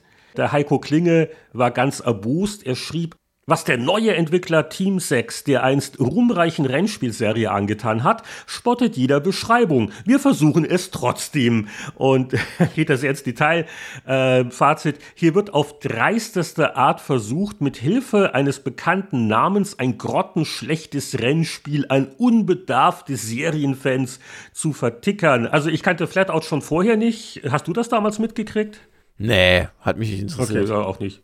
Ja, und ansonsten, äh, so die höchste Wertung in der Ausgabe ist ein Titel, hat man den nicht schon im Rahmen von der Konsolenversion erwähnt, das Batman Arkham City, 91% für die PC-Version. Genau, und äh, wir hatten das schon auf Konsole getestet und hier schreibt jetzt der Daniel Maczewski in der GameStar, die Geschichte und Figuren, die Gadgets, die launigen Kämpfe und die große, schaurig schöne Spielwelt, all das vermengt Rocksteady zu einem hochgradig packenden Actionabenteuer, in dem sämtliche Spielelemente perfekt ineinandergreifen und das dank der zahlreichen Quests und Rätsel auch über die tolle Haupthandlung hinaus für Wochen motiviert. Aber es gab ein Spiel vor zehn Jahren, das, also ich zumindest auch gespielt habe. Das kam nämlich erst Ende Dezember 2011 raus, haarscharf vor Weihnachten. Jahrelang hatten wir ihm entgegengefiebert. Äh, es gab viele Previews. Es war so der letzte Versuch eines World of Warcraft Killers, kann man sagen, weil wir hatten uns immer gedacht, also die Kombination aus BioWare und Star Wars, das kann ja nur gut werden und es war auch ganz gut. Vielleicht nicht ganz so erfolgreich, wie sich manche erhofft hatte. Es ist natürlich Star Wars The Old Republic, ein MMO, das auch nach zehn Jahren noch läuft und läuft, ist längst Free-to-Play, aber das startete ähnlich wie WoW als Abo-Gebührenspiel. Und äh, die GameStar hat zwar einen, äh, viele Meinungskästen, aber auch einen alten Bekannten mit dabei, aber in der Ausgabe eben noch keine Wertung vergeben, weil ne, aufgrund der redaktionellen Vorläufe stützten die sich, glaube ich, noch sehr auf Beta-Impressionen äh, oder waren halt noch nicht im Endgame. Aber Gamers Global hat es ja auch getestet. Ich hatte es ja auch sogar irgendwo getestet. Für wen hast das du das getestet? Über sie. Ach so, ich, ich hatte mal eine kurze Phase, da hatte ich äh, für VentureBeat, für deren äh, Spielecke, äh, hatte ich ein paar Beiträge geschrieben. Natürlich auf ah, Englisch. Okay. Gar nicht Wahnsinn. so leicht, wie man, wie man glaubt, ja. Und äh, du das glaube ich das sofort. Äh, GamersGlobal.com hat ja äh, angefangen und äh, ich, ich bin jetzt wirklich des Englischen mächtig, aber da dann geschliffen oder lesenswert ja, zu formulieren schwierig. für einen Deutschen ist unglaublich schwer. Also ich finde, der Spiegel übersetzt ja auch immer wieder bestimmte Artikel ins Englische und ich finde immer, die lesen sich wie deutsche Artikel, die ins Englische übersetzt wurden und nie wie ein Originalartikel. Ja.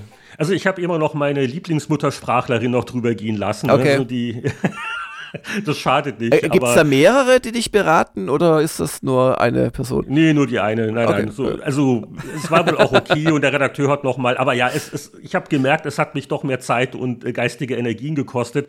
Äh, es hielt dann auch nicht lang vor. Da gab es auch diese kulturellen Unterschiede. Also wenn da der Redakteur äh, dem Autor sagt, ach, ich denke, das könnte eine gute Idee sein, dann meint er damit, mach das so. äh, jemand wie ich, der aus dem deutschen Kulturkreis kommt, der versteht das als, oh, das war eine Anregung, aber äh, ich denke mir, nö, ich finde meine Meinung eigentlich besser als das, was er sich denkt und so weiter und so fort. Also, und die, damals auch eine ganz komische Bezahlung je nach Traffic. Also du konntest mal Glück haben mit einer komischen Newsmeldungen. Die wurde dann viel geklickt, hast du mehr Geld gekriegt mhm. und dann schreibst du dir einen ab bei so einer großen Geschichte und äh, ja. Verdienst also, 3,50 Euro komisch. Aber ja. deswegen, das nur so als Mini-Anekdote, das war so ein kurzes Intermezzo, äh, hat nicht lang gehalten. Ja. Ja, wir haben im Januar schon einen Nachtest gemacht zu Star Wars The Old Republic, weil es damals sehr schnell ging damit, dass äh, ein Patch 1.1 nachgeschoben worden ist, der so neben den üblichen Fehlerbehebungen auch äh, neuen Late-Game und Endgame-Content reingebaut hat. Aber an der Wertung hat sich nichts geändert und da Nachtester und Tester äh, der gleiche war, nämlich der Carsten Scholz, zitiere ich hier einfach aus seinem ursprünglichen Test, Test und er schrieb zu Star Wars The Old Republic und vergab eine 8.5. Star Wars The Old Republic setzt seine Lizenz prächtig um. Die im MMO-Bereich einzigartige Erzählweise lässt euch in die Hauptstory eintauchen, wie noch in keinem Genre-Vertreter zuvor. Doch werden viele von euch die Nebenquest-Cutscenes bald wegklicken, da sie ja doch nur in 0815 Aufgaben münden. Also was ich noch weiß, ist, dass man wirklich äh, sehr am Hadern war, welche Klasse spiele ich jetzt, weil halt da die ganzen Story-Sachen anders war. Und da hat es sich schon BioWare Mühe gegeben. Also das war schon ein bisschen mehr Aufwand als bei World of Warcraft. Und ich glaube, äh, wir waren alle so ein bisschen, naja, enttäuscht, aber wenig begeistert darüber, dass sich das halt spielmechanisch sehr stark an den WoW äh, orientiert hat. Also ja, ja. hast du es damals überhaupt gespielt? Ja, ja, ich habe es gespielt, aber habe dann auch irgendwann die Lust verloren. Also man, man hat, finde ich, relativ schnell gemerkt, dass es so ein bisschen eine Mogelpackung ist. Also es sah dann über die schon erwähnten Cutscenes und Co. sah es eigentlich nach mehr aus, als es dann war. Das war so ein bisschen mein Eindruck. Und ich habe dann, ich bin nicht mal ins Late Game gekommen. Ich habe dann so, ich weiß nicht mehr, nach 15, 20 Stunden, irgendwas in dem Rahmen, also so zwei Wochenenden ungefähr, habe ich dann dann habe ich es dann gelassen. Also ich habe offensichtlich 40 Stunden reingesteckt, weil in dem Artikel für Venture Beat steht das dabei. Äh, 89 Prozent äh, habe ich da vergeben, äh, basierend auf den ersten 40 Stunden. Also ganz klar äh, ohne Anspruch auf Endgame-Beurteilung. Und das war ja dann wohl, wie bei so vielen MMOs in der Anfangsphase, so ein bisschen dünn. Und die GameStar hat zwar in der Ausgabe noch keine Wertung vergeben, aber äh, ein Name, den wir dann gleich äh, im Jahr 2000, ach Quatsch, Moment, wo, ich kriege ja die Jahrzehnte durcheinander. Äh, ein Kollege, der uns im Jahr 1992 vielleicht dann auch wieder begegnen wird, der Knut Gollert. Hm. Was hat der denn in seinem Meinungskasten geschrieben? Die Mechaniken sind dieselben angestaubten, die WoW schon von EverQuest übernommen hat. Sicher, etwas grundlegend Neues zu bringen ist riskant, aber etwas moderner hätte sich das Star Wars MMO schon spielen können. Ich werde es trotzdem genießen, denn die Geschichten und wie sie erzählt werden sind wirklich klasse. Fragt sich, wie das am Ende ausgeht, wenn die Story gespielt ist, wenn das Endgame beginnt. Ich muss auch gestehen, ich hatte so nach diesem Monat, wo ich dann auch wegen Test gespielt habe, also ich, ich mochte es eigentlich ganz gerne, aber irgendwann habe ich dann aufgehört und äh, auch aktuell das Zeitcommitment für ein MMO, ich sehe es einfach nicht mehr in meinem Leben. Hm. Ja, der Knut hat sich da äh, kritisch, durchaus zu Recht auch geäußert. Vielleicht noch kurz den äh, Daniel Maciejewski, äh, der schrieb damals in GameStar, The Old Republic gibt mir als Fan genau das, was ich erwarte. Star Wars Atmosphäre bis zum Abwinken. Ja, die Quests sind Genre-Standard und ja, das Kampfsystem fällt nicht sonderlich innovativ aus. Dafür bekomme ich eine auf mich zugeschnittene Handlung, die mich dank der Dialoge, coolen KI-Begleiter und der Entscheidungsfreiheit hervorragend ins Spiel zieht. Etwas, das ich in einem Online-Rollenspiel so noch nicht erlebt habe die positiven Aspekte hat er da auch zu Recht gewürdigt. Was habt ihr denn bei Gamers Global äh, vor zehn Jahren noch so gewürdigt? Äh, ihr habt ja auch mal ein Konsolenspiel getestet. Ja, aber, aber also im Science-Fiction-Bereich gab es noch einen ganz großen Klassiker, den ich testen durfte. Sword of the Stars 2, Lords of Winter. Und Was? das, du das äh, überhaupt nicht mehr kennst, offensichtlich, kann ich nicht verstehen. Schließlich hat es eine, oh, 3-0 bekommen out of 10. Und äh, das war halt eines dieser typischen 4X-Spiele im Weltraum, also so Planeten da besiedeln, aber halt nur so mit ein paar, ja, so Fabriken, die du da immer gebaut hast und dann halt eine Flotte heranzüchten und weitere Planeten erobern. Und ich schrieb unter anderem, Sword of the Stars 2 ist Ende 2011 konzeptionell teils fragwürdig, vor allem aber unfertig und massiv verbuggt. Einzige Hoffnung, auch der Vorgänger brauchte Jahre, um spielenswert zu werden, mauserte sich dann aber zu einer der besseren Weltraumeroberungen.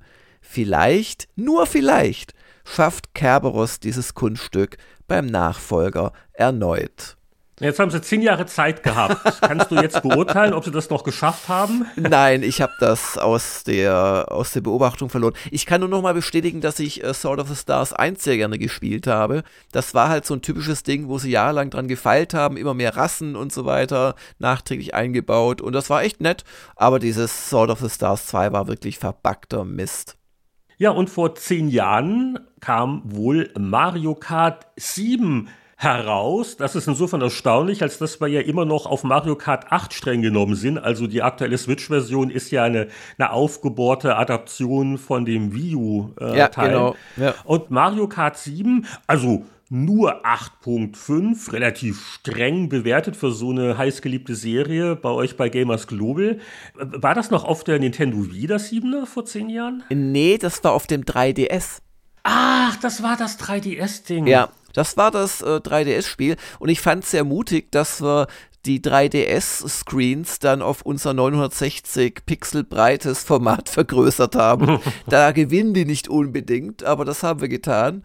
Und das sah nach dem üblichen Spaß aus und der Tim hat es getestet, genau. Nee, der Jonas, Entschuldigung, Jonas Schramm, der war auch sehr angetan und schrieb, Seien es spektakuläre Flugmanöver, wildes Driften unter Wasser oder eines der drei neuen Items.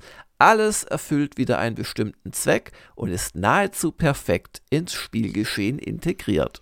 Es ändert sich ja auch nicht groß, ne, von Folge zu Folge. Wir hatten ja vorhin die Frage, so Fortsetzungen, ja, ja. Ansprüche an Innovation, also Mario Kart. Das war damals schon auf dem war das jetzt gar Super Nintendo, das, das erste, ne? Ich glaube ja, ja, ja. Ja, und hat sich jetzt nicht dramatisch eigentlich geändert im Laufe der Jahrzehnte. Nee, also wenn man eines kennt, kennst du alle, aber natürlich, das ist natürlich auch eine Kunst, so eine Serie so lange sachte zu verändern und mittlerweile gibt es ja die Motorklassen und so und also, ja, aber man braucht es nicht jährlich ein neues kaufen, um es vorsichtig zu sagen. Und kommt irgendwann noch ein Mario Kart 9 dieses Jahr? Wohl kaum, aber aber vorher habe ich noch eine äh, Quizfrage an dich. Zähle eines der drei neuen Items aus Mario Kart 7 auf. Bananenschalen gab es schon immer, Schildkröten auch. Ich, ich habe die ja auch nicht alle gespielt. Also, ich bin da kein Experte. Ananas. Es gibt den Tanuki-Schwanz, damit greift man Gegner an. Es gibt die Feuerblume, es ist so eine Art Feuerball und äh, es gibt die Glück 7. Damit kann man bis zu sieben Items gleichzeitig aktivieren. Danke, dass du jetzt mein Allgemeinwissen um diese wichtigen Details bereichert hast. Ich, ich schaue gerade nur durch unseren alten Artikel und protze mit Wissen, das gar nicht meines ist. Aber du, es wummert und äh, blubbert in der Zeitmaschine. Ich hoffe, du hast nicht wieder mit dem falschen Kraftstoff nachgetankt. Also es darf nur bleifreies Benzin sein, 95 Oktan. Und wir haben das nächste Jahrzehnt vor uns, das Jahr 2002 und ein grimmiger Doppelpack guckt uns aus diesem Jahr entgegen. Also eine tolle Titelartwork, denn dieser Vorschlaghammer, den der äh, was ist das, ein nordischer äh, Krieger da bei sich trägt, da muss ich gleich wieder an meinen Umzug denken, sozusagen. Ich, ich also, glaube sogar, du schaust Thor, dem Donnergott, in die, ist das der Donnergott? Egal, in die Augen, weil der hat ja immer den Hammer und es geht um Age of Mythology und das war ja Age das of Das ist Thors Hammer? Ja, Den ja. habe ich mir mal größer vorgestellt. Das sieht ja wie was aus dem Baumarkt aus. Ja, der wird größer, wenn er auf dich zufliegt, so rein perspektivisch. Und Age of Mythology war ja von Ensemble der nächste Streich und war quasi Age of Empires mit ja, mystischen Kreaturen und eben Götterkräften. Und das haben wir auf dem Titel antreten lassen gegen Warcraft 3. Aber in beiden Fällen handelte es sich noch um Previews, die zu Age of Mythology. Ja, das habe eigentlich ich geschrieben. Ja, ja, weiß, genau. Ich, ich habe ja eigenhändig den Titel euch gerettet, sozusagen. Ja, ja. Darf ich mich mal beschweren übrigens? Warum? Vielleicht habe ich es äh, vor 20 Jahren auch schon getan. Also, dass das so verknubbelt wird und als so ein Pseudo-Vergleich präsentiert wird, da war ich ja nicht ganz glücklich, weil ich war erst bei Ensemble, glaube ich, und oh, so eine schöne Geschichte und äh, ich, ich war nicht so ganz begeistert, dass man es mit Gewalt versucht hat, da so einen Vergleich zu machen, basierend auf wirklich frühen Impressionen und Entwickler besuchen. Aber das hat der Chefredakteur wahrscheinlich zu verantworten. Ich habe da keinerlei Erinnerung dran, aber ich äh, wollte jetzt in der Besprechung vor allem diese Vergleichsdoppelseite loben, weil das ist doch letzten Endes, wie wir Menschen über Dinge nachdenken. Gefällt uns der Kaffee aus der Tasse oder der besser? Welcher schmeckt mir? Ist das die Frau meines Lebens oder die da drüben? Ist das das Spiel, auf das ich mich freue im RTS-Genre oder jenes? Also darum geht es doch letzten letzten Endes. Wir machen doch alles über Vergleiche und dafür ist es nicht so, ohne, ohne wie gesagt mich wirklich erinnern zu können, was da jetzt lief. Du hast ja tiefe Wunden davon getragen, offensichtlich. Aber, ich war halt ähm, immer wieder überrascht, wie ich da meinen, meinen unschuldigen Artikel abgebe und auf einmal kommt da so ein Titel raus. Oh, wir vergleichen das jetzt mal eben schnell. Ja, ja. Da, da, da, kommt ja immer so ein Gleichstand raus bei diesen Preview-Vergleichen, weil man, nee, man das, weiß ja auch, nee, das, das ist noch nicht fertig. Ne? Nee, das stimmt nicht. Das war es in dem Fall tatsächlich so, aber als wir beispielsweise es zuletzt erst hatten, mir ist gerade nur in Ver ach, das war Empire Earth gegen ähm, Age of Empires, da hat er zum Beispiel Empire Earth dann verloren. Also es ist nicht immer nur, dass da Gleichstand rauskam. Naja, also auf jeden Fall, es war halt, wie so oft bei diesen Studiobesuchen, die ich zu der Zeit gemacht habe, jetzt nicht so, dass man da ein fast fertiges Spiel selber anfassen konnte. Also da wurde viel vorgeführt. Mhm. Äh, vielleicht gab es noch mal was zum Klicken. Da war natürlich noch sehr viel nicht fertig. Und Age of Mythology, das weiß ich noch, das war Ensemble sehr wichtig. Das lag ihnen äh, absolut am Herzen. Ich glaube, Microsoft hätte damals sehr gerne schon das nächste Age of Age Empires, Empires. Ja, ja, genau, gehabt. das, ich das war auch. ganz klar. Ja, ja. Aber Worms, die, die waren ja auch recht selbstbewusst äh, die wollten mal so einen leichten Twist reinkriegen, halt nicht so sehr historisch, also schon Antike, aber halt über die Götter halt mit mehr so fantastischen Sonderfähigkeiten. Und das fertige Spiel, ich, ich weiß nicht, du bist da eher der Genre-Experte als ich, war natürlich nicht so erfolgreich wie Age of Empires, aber es hat auch seine, seine Fans gefunden. Ich glaube, da wird heute noch auch gerne drüber gesprochen. Äh, definitiv. Also da gibt es auch Leute, die das jahrelang noch im Multiplayer gespielt haben. Das schien, also ich habe es nie im Multiplayer groß gespielt, muss ich sagen, aber das schien einfach gut balanciert zu sein, auch die einzelnen Völker. Und ähm, das hat einen guten Ruf in der, in der RTS-Fans-Szene, äh, aber es war weit weniger erfolgreich in den Verkäufen als Age of Empires 2. Bei 3 weiß ich es nicht, aber ich schätze auch, dass es weniger erfolgreich war als Age of Empires 3. Aber äh, ja, nie einen Nachfolger gegeben. Na, wer weiß, alles nur eine Frage der Zeit. Vielleicht kriegt ja einer noch mal aus. Äh, weiß nicht, wer die Rechte überhaupt noch hält. Microsoft inzwischen? Wird garantiert bei Microsoft liegen, ja. Eine Milliarde mehr oder weniger. Ja, und äh, direkt darauf Warcraft 3. Und das war ja auch ein Titel, der Jahre vorher auf einer Messe mal gezeigt worden ist. Da hatte sich vieles geändert. Die Entwicklungsgeschichte ist ja auch ganz spannend wie Blizzard ursprünglich recht stark vom klassischen ATS abkehren wollte und so mehr Richtung so Taktik und Squad-Management. Und äh, irgendwann äh, wurde das so intern so mehr oder weniger gerebootet. Das war auch einer der ersten Termine, wo der Rob Pardo, glaube ich, da war und mit der Presse gesprochen hat. Und äh, das konnte man auch schon anspielen. Das weiß ich noch. Das, da hatte ich ja wirklich Spaß daran. Das, das gefiel mir. Das war nett und knuffig, aber fühlte sich halt immer noch vertraut genug an. Und ja, und was aus Warcraft 3 geworden ist, das wissen die meisten. Hat ein paar Einheiten dann mehr verkauft als Age of Mythology. Na, auf jeden Fall auch bei meinen Meinungskästen sehe ich, wollte ich mich doch nicht genau festlegen. Bei beiden steht hier Ersteindruck ausgezeichnet und ja. Ja, aber das stimmt auch. Also beide waren ja dann auch ausgezeichnet. Und ich finde es immer ein bisschen äh, schade, wenn man dann nachträglich, weil man weiß, dass jetzt das AOM nicht so erfolgreich war oder längst nicht so erfolgreich wie äh, Warcraft 3, dass man dann quasi im Nachhinein sagt, na ja, das war vielleicht ein bisschen. Nö, nö, das waren beides klasse Spiele, als sie fertig waren. Apropos, da war gerade die 50 Spiele des Jahres, hatten zehn Jahre zuvor oder später besser gesagt, hatten wir hier die GameStar Awards 2001 ähm, lustigerweise immer nur zwei Spiele, also den Gewinner und den Verfolger. Also wir haben schon immer versucht, das ein bisschen zu variieren, weil wir hatten teilweise auch schon fünf pro Genre und so. Und da haben wir also nur als Auswahl mal, was waren relativ viele Preisträger, bei der Action Operation Flashpoint als Spiel des Jahres 2001 vor Return to Castle Wolfenstein, bei der Strategie Civilization 3 vor Stronghold und bei den Adventures die ja bei uns auch die RPGs eingeschlossen haben. Gothic 4, Dark Age of Camelot. Oh, klingt doch alles seriös. Das war jetzt die Wahl der Redaktion, ne? Der Leser Award, da gab es hier einen Aufruf, der wurde noch separat abgestimmt. Ja, ja, das hat ja immer durch Print und so hat es immer noch ein bisschen gedauert. Aber ihr habt auch ein Gesamtspiel, ne, neben den Genre-Dingern. Also das beste Spiel nach Meinung der Redaktion war Civilization 3.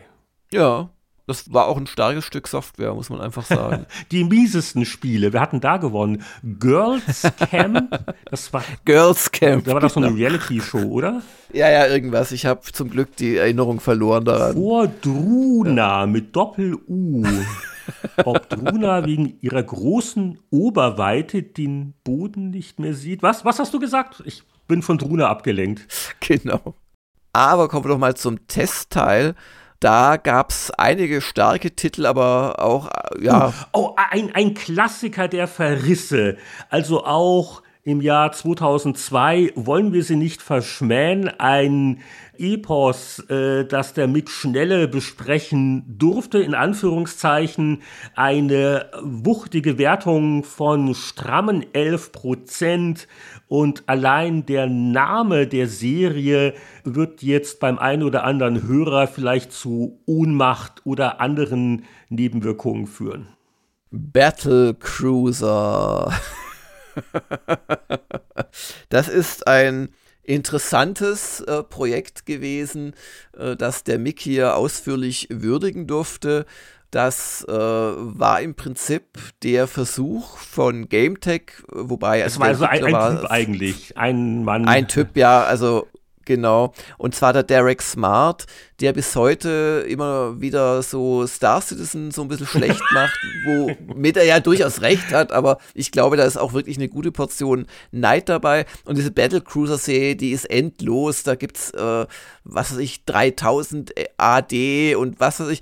Aber was den Spielen allen gemein ist, es ist ein unspielbares Graus, was da der Derek Smart fabriziert hat, weil der war wirklich der Meinung, er müsse da quasi ein echtes, einen echten Battlecruiser schaffen und der muss unglaublich kompliziert zu bedienen sein und da muss es unglaublich viele Spielsysteme geben und auf Planeten landen und jedes einzelne System wird simuliert und das Spiel war verbuggt ohne Ende. Aber auf, auf Planeten landen und verbuggt, ist eigentlich Star Citizen ein Battlecruiser-Klot und deswegen ist er so verbittert? Nein.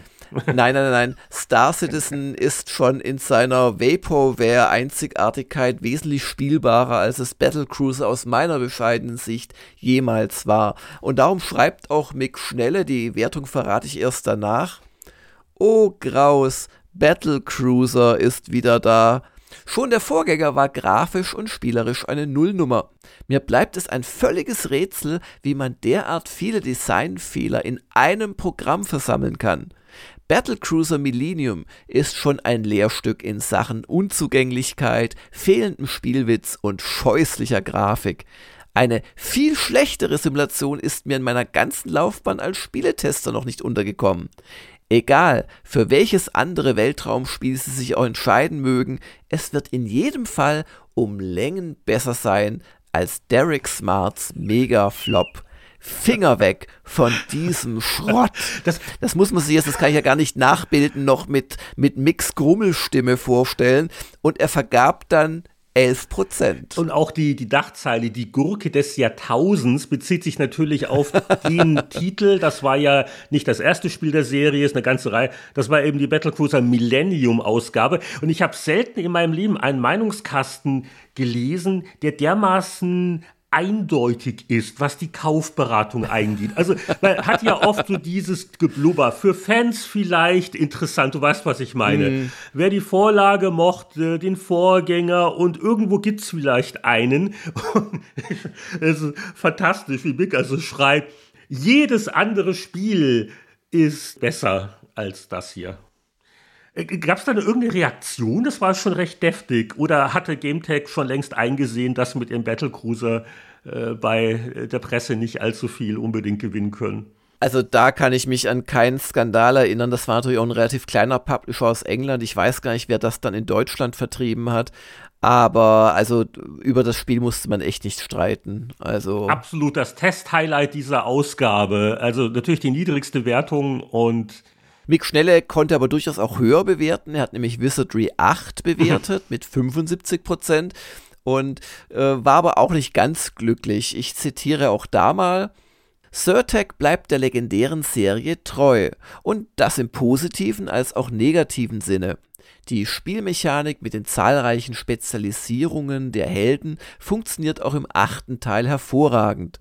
Völlig indiskutabel ist die Katastrophenoptik das muss man sich auch nur angucken im Heft. Das ist wirklich das, ganz das übel, so was sie da fabriziert haben. Versuch, ne? Ja, ganz schlimm. Oh, oh. Also ah, das sieht man einfach.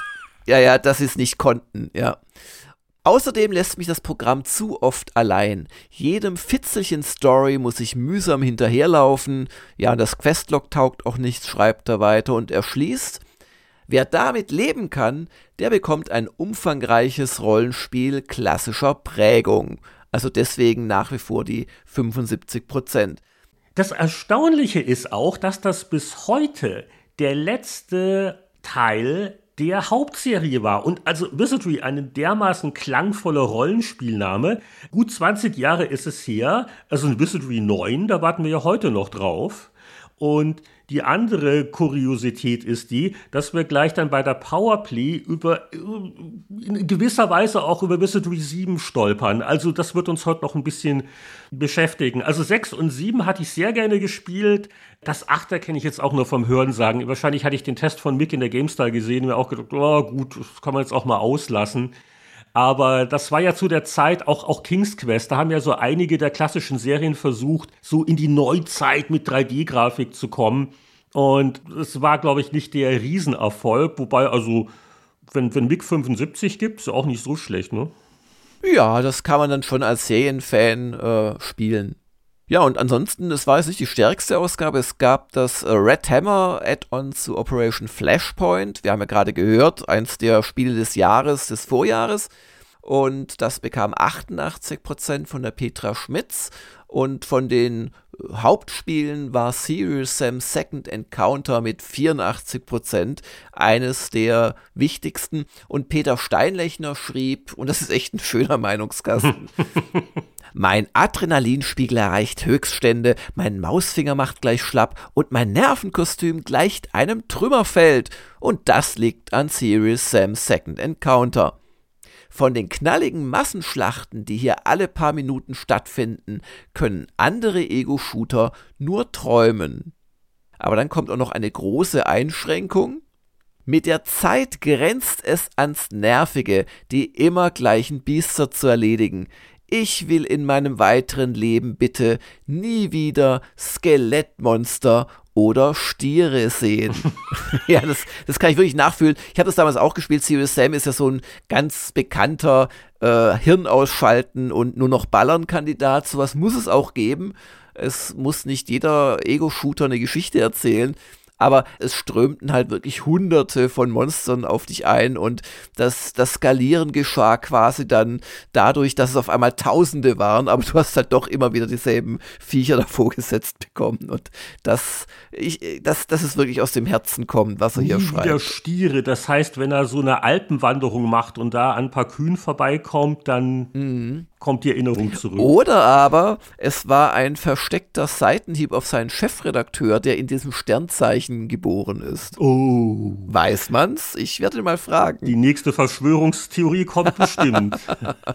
Aber das nächste Jahrzehnt kommt noch früher ganz bestimmt. Und zwar reisen wir 30 Jahre zurück nun zur Powerplay 2 1992. Und diesmal gibt es bestimmt keine Diskussionen, wer den Preis schönstes Titelbild der Zeitreise gewonnen hat, oder? Ja, du meinst vor allem den schönen Schriftzug Spiele des Jahres unten, der so top modern mit einem Verlauf von rosa zu babyblau geht, oder? ja, wobei der sogar ein wenig Bezug auch hatte äh, zum äh, Covermotiv, denn das gehört zu dem Spiel, das erst, ich glaube, ja, im Vormonat getestet worden war, also Ende 91, äh, so mit Hängen und Würgen, aber das war dann auch das Adventure des Jahres und nachdem in der letzten Ausgabe bei Powerplay bei dem Überfluss an tollen Testtiteln Populous 2 auf dem Cover war, war man hier clever und hat erkannt, Moment mal, Monkey Island 2 ist unser Adventure des Jahres und dann können wir diese hinreißende Artwork äh, verwenden, wie also ein, ein schön gemalter LeChuck da ausholt, um die Guybrush Voodoo-Puppe zu malträtieren. Finde ich einfach stilistisch wunderschön mal was anderes und äh, mhm. einer der ganz großen Genre-Klassiker, der hat es wirklich auf den Titel verdient. Ansonsten, ich lese ja Tipps und Tricks total, was das eine übliche, schöne, ja, ja. generische Ding ist. Aber ich, ich denke die ganze Zeit, es ist falsch geschrieben. Also die, äh, die Tipps sind für mich mittlerweile wirklich mit Doppel-P nur noch richtig. Das ist echt ah, interessant. Ah, siehst du, was, was diese Hirnwäsche der Rechtschreibreform angerichtet der hat. Der Rechtschreibreform, ja, ja, genau. Du bist da schon verdorben. Naja, gut. Anyway, das äh, Heft ist äh, auch mit einem äh, sehr dramatischen Editorial versehen. weil bei Winnie Foster in seiner schnuffigen Altbauwohnung rechtzeitig zum Kälteeinbruch die Heizung den Dienst verweigert hat und kurz darauf ist der Wasserboiler explodiert. Das ist sehr schön im Detail geschildert, ja. Also schnuffige Altbauwohnungen, ne? Also das Alt im Namen, das sollte einem immer zu denken geben. Und da war wohl so einiges bei der Infrastruktur äh, nicht mehr so ganz äh, famos. Und ja, toll ausführlich geschildert zu Beginn des Editorials, wie Winnie also erst am Frieren war und äh, dann also mit einem beherzten Sprung noch äh, dem Badezimmer entkommen konnte, bevor der Boiler explodiert ist. Noch erstaunlicher. finde ich, dass das so etwa drei Viertel des Editorial-Textes einnimmt und dann am ja, Ende und, und, und dann sieht man so klar, ja, genau. noch so ein Absatz. Also ich habe das ja fast persönlich genommen, wie ich da neulich verabschiedet worden bin mit ein paar dürren Zeilen. Und jetzt ist dann auch der Anatol auf einmal weg und, und sehr äh, kurz wurde das hier begründet. Wir müssen uns von Anatol verabschieden. Der bleibt zwar dem Markt- und Technikverlag treu, wird sich aber um redaktionsübergreifende Aktivitäten kümmern. Und dann schreiben sie nicht mal im Editorial, wer ist jetzt eigentlich der Chefredakteur? Da musste ich wirklich im Impressum nachschlagen. Das war dann der Martin Gackschwul. Also ja. äh, gut, aber also man merkt, also ich war weg, zwei Monate später Anatol. Boris, Spoiler, wird auch nicht mehr allzu lang dabei sein. Ja. Und dann, das hat aber noch, glaube ich, ein Jahr gedauert, ne? Dann äh, Martin mit anderen Kollegen, äh, mit, mit Winnie, genau, Martin und Winnie, die haben sich ja dann verselbstständigt mit Cybermedia und Maniac. Ja, genau. Und deswegen, also wir, das ist so wie der, der Untergang des römischen Imperiums. So blicken wir gerade auf die Powerplay, die gerade so am Zerbröckeln ist, sozusagen. Ja, aber es dauert schon noch ein bisschen, bis sie richtig zerbröckelt. Also. Und ich blätter mich gerade dem Testteil entgegen, wie immer. Also bei den Previews halten wir uns nicht allzu lange auf, wobei es da auch lustige Sachen gibt. Äh, Sensible Soccer, Darklands, bla bla bla. Ah, hier auf Seite 22 immerhin Überschrift Silberlinge, eine Seite über das Speichermedium der Zukunft vor 30 Jahren. CD-ROMs natürlich, also äh, das CDTV von Commodore war eine Sache, war nicht ganz so erfolgreich, aber äh, jetzt die Einbausätze für MS-DOS-PCs, die waren am Kommen. Und äh, ja, ganz lustig nachzulesen. Die Preise damals äh, so im, im vierstelligen Bereich äh, und was es überhaupt an Software gab, da hat die PowerPlay schon mal ein Seitchen gemacht. Aber der Testteil, der beginnt mit einem Knaller, ist auch auf dem Titel drauf. Wir hatten eben Wizardry 8 und ich biete hier Wizardry 7, Crusaders of the Dark Servant, 94%, ein dreiseitiger Test. Und ich habe mir natürlich gleich gedacht, ach, das habe ich doch bestimmt auch in der DOS International besprochen. Hm, vielleicht eine Ausgabe später, weil der Vorlauf und die Powerplay hatte was vorab. Nö, okay. Vielleicht zwei Ausgaben später. Nein. Sag mal, habe ich das gar nicht gespielt? War mir das zu zeitaufwendig? Das kann doch nicht sein. Drei Ausgaben später. Nein. Weißt du, wo ich dann einen Test gefunden habe? In der Erstausgabe von PC Player. Das war die 1.93. So. Wie konnte das passieren? Ganz einfach, das Wizardry 7, das erschien erst Ende 92. Und Michael hatte einen guten Draht zu Surtec, der hatte vorab was gekriegt. Und ich hatte neulich Michael noch auf Skype im Ohr und ich habe ihn darauf angesprochen. Also er sagt, nö, das war, er hat eine Version gekriegt von Surtec, die war autorisiert. Er hat da jetzt nichts getestet, was er nicht hätte testen dürfen. Auf jeden Fall, das Ding war noch ein Dreivierteljahr eigentlich in Entwicklung. Da wurden auch technische Sachen wohl noch verbessert, dass es auf weniger Disketten passt, um Produktionskosten mhm. zu sparen. Ich denke auch, sie werden noch ein bisschen gepolished haben, werden noch ein bisschen getestet haben. Auf jeden Fall, die Powerplay hat es dann wirklich auch Ende des Jahres nochmal getestet mit derselben Wertung. und äh, ein absolutes Kuriosum. Ich hatte schon fast vergessen gehabt, aber ich wurde dann auch stutzig, dass äh, die anderen Hefte halt nichts hatten Anfang des Jahres und deswegen, ja, was, was soll man sagen? Wir können jetzt kurz äh, draus zitieren und dann Ende des Jahres können wir dann wieder draus zitieren. Dann sogar schon aus der PC Player. Also die, die Epochen, die verschmelzen gerade hier für mich. Ja, wobei, also Surtec äh, hat so was ähnliches dann bei Jagged Alliance 2 gemacht. Da kann ich mich dran erinnern, dass ich eine im Prinzip fertige Version hatte zu einer Bundestagswahl. Keine Ahnung, kann man ja nachschlagen, wann es dann ungefähr rauskam. Aber es hat dann noch Monate gedauert, bis das eigentlich fertige Spiel tatsächlich fertig war und verkauft wurde und so weiter. Also irgendwie, weiß nicht, Das, das scheint so, eine, so ein Surtech-Fable äh, gewesen zu sein, die fast fertigen Versionen rauszugeben und dann nochmal lange, lange dran zu arbeiten. Auf jeden Fall schrieb damals der Michael Hengst, Neben dem technischen Quantensprung hat Crusaders auch spielerisch deutlich an Gewicht zugelegt. Eine Hundertschaft ekliger Monster, rund 600 Gegenstände vom Küchenmesser bis zum Lasergewehr und fette Zauberbücher gehören heute bei einem voluminösen Rollenspiel zum guten Ton. So richtig auf Touren kommt Wizardry 7 durch die fesselnde Story, die gekonnt die Grenzen zwischen purer Fantasy und spritziger Science Fiction verquirlt.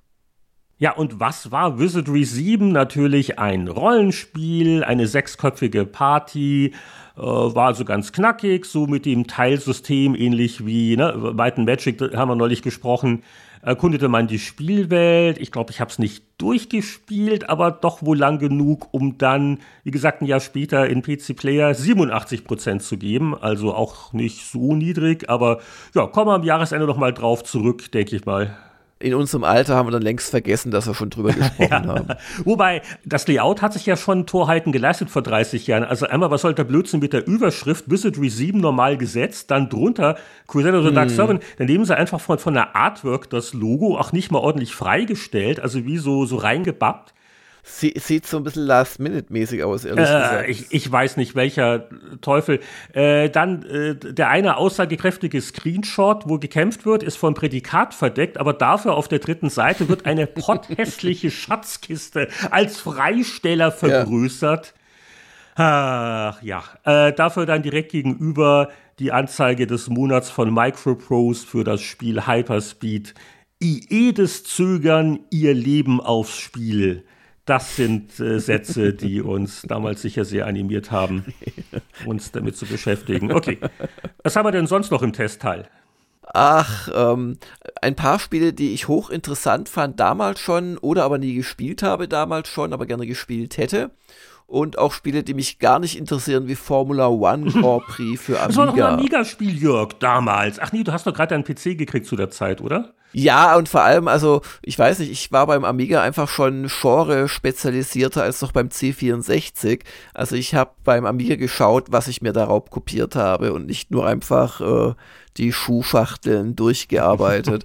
und insoweit äh, muss uns Volker Weitz helfen aus der Vergangenheit, was denn die 83 Prozent von Formula One Grand Prix gerechtfertigt hat.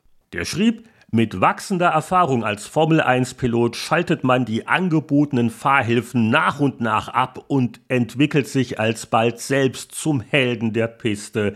Formula One Grand Prix ist der heißeste Ofen, mit dem ihr zurzeit auf dem Amiga fahren könnt. Ein Rennspiel der Extra-Klasse war natürlich vom Geoff Crammond, äh, dessen Refs wir alle noch in Erinnerung hatten auf dem C64.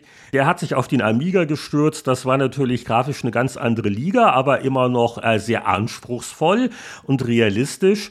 Und das war ja dann auch eine langjährige, erfolgreiche Serie, die sich aber dann bald auf dem PC äh, dann weiterentwickelt hat. Ne? Ja, und wo man halt zum ersten Mal auch merken konnte, oder eins von mehreren Beispielen natürlich, dass gerade so bei Grafik- und simulationslastigen Sachen der PC halt mit seiner puren Rechenpower, also zumindest in den schnelleren Varianten, halt die äh, ja, Homecomputer der damaligen Generation abgehängt haben. Also das war ja auch dann so langsam das Ende von Amiga und ST eingeläutet dann freue ich mich ja beim Blättern in alten Powerplays besonders darüber, wenn mein Titel kommt, wo ich erstmal hä sage.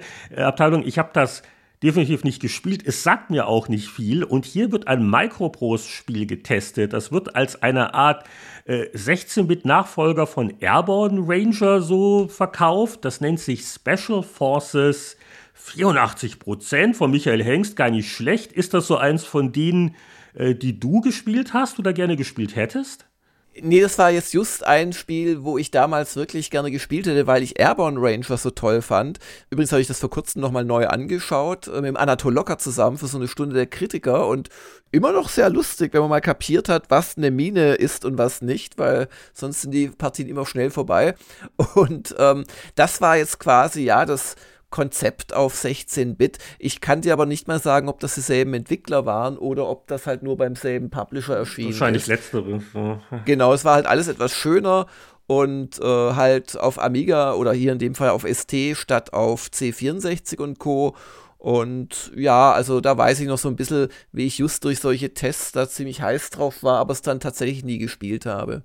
Ja, dann muss dann Michael Hengst, zumindest der von vor 30 Jahren, uns mal kurz erklären, um was es da geht oder zumindest auszugsweise seinen Meinungskasten wollen wir verlesen. Die Special Forces killen sich so gekonnt per Messer und MG durchs Feindesland, dass Rambo im Vergleich mit diesen Burschen wie ein friedliebender Althippie aussieht. Trotz aller moralischer Bedenken, Special Forces spielt sich ganz hervorragend, macht einen Heidenspaß und hat das Zeug zum Klassiker. Ihr solltet zugreifen, bevor es die Bundesprüfstelle tut. Dann erblicke ich im Testteil Nova 9 von Dynamics. Das war natürlich der Nachfolger von Stellar 7. Und das war so eine Art äh, anspruchsvoller Battlezone-Klon, so 3D-Vektorgrafik. Gab es schon auf dem C64, ne, Stellar 7. Und da gab es auch, äh, das war einer der ersten Amiga-Titel auch von EA, Stellar 7. Naja, auf jeden Fall Nova 9 war dann eine PC-Veröffentlichung und der Boris Schneider hat 80% gegeben, lobt also die Grafik sehr und schreibt ansonsten im Meinungskasten, der Spielspaß hält bei so viel Technik Lob mit.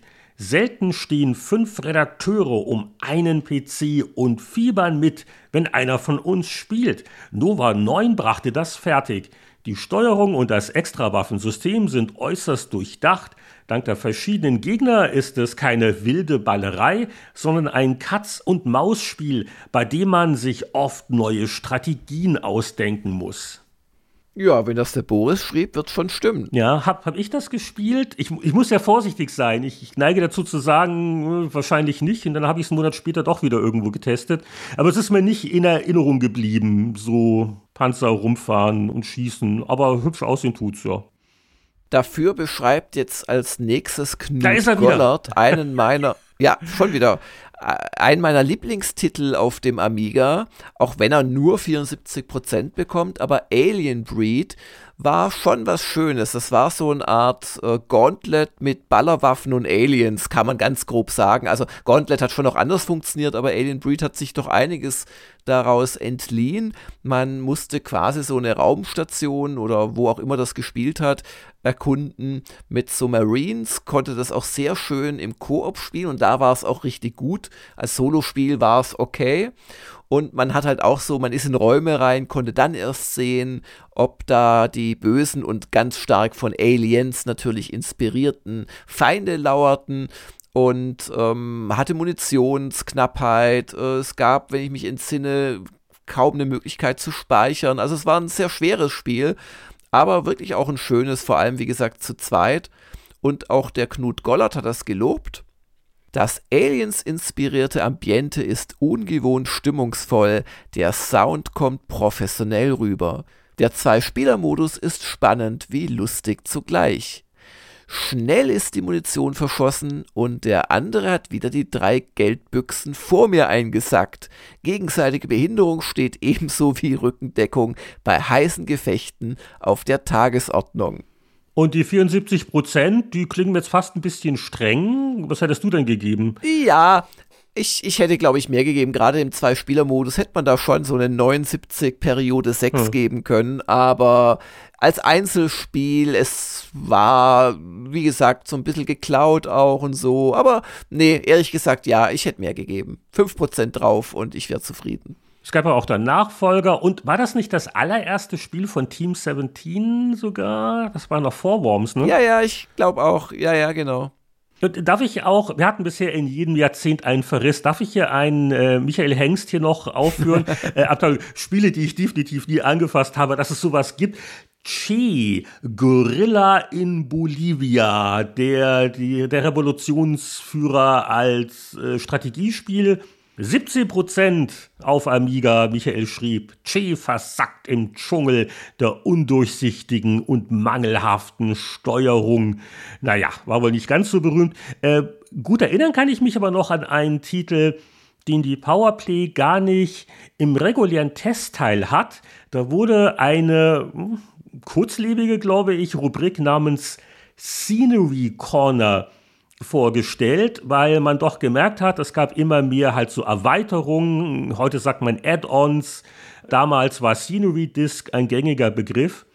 Und in dem Zusammenhang wurde auch dann das Bard's Tale Construction Kit von Interplay vorgestellt.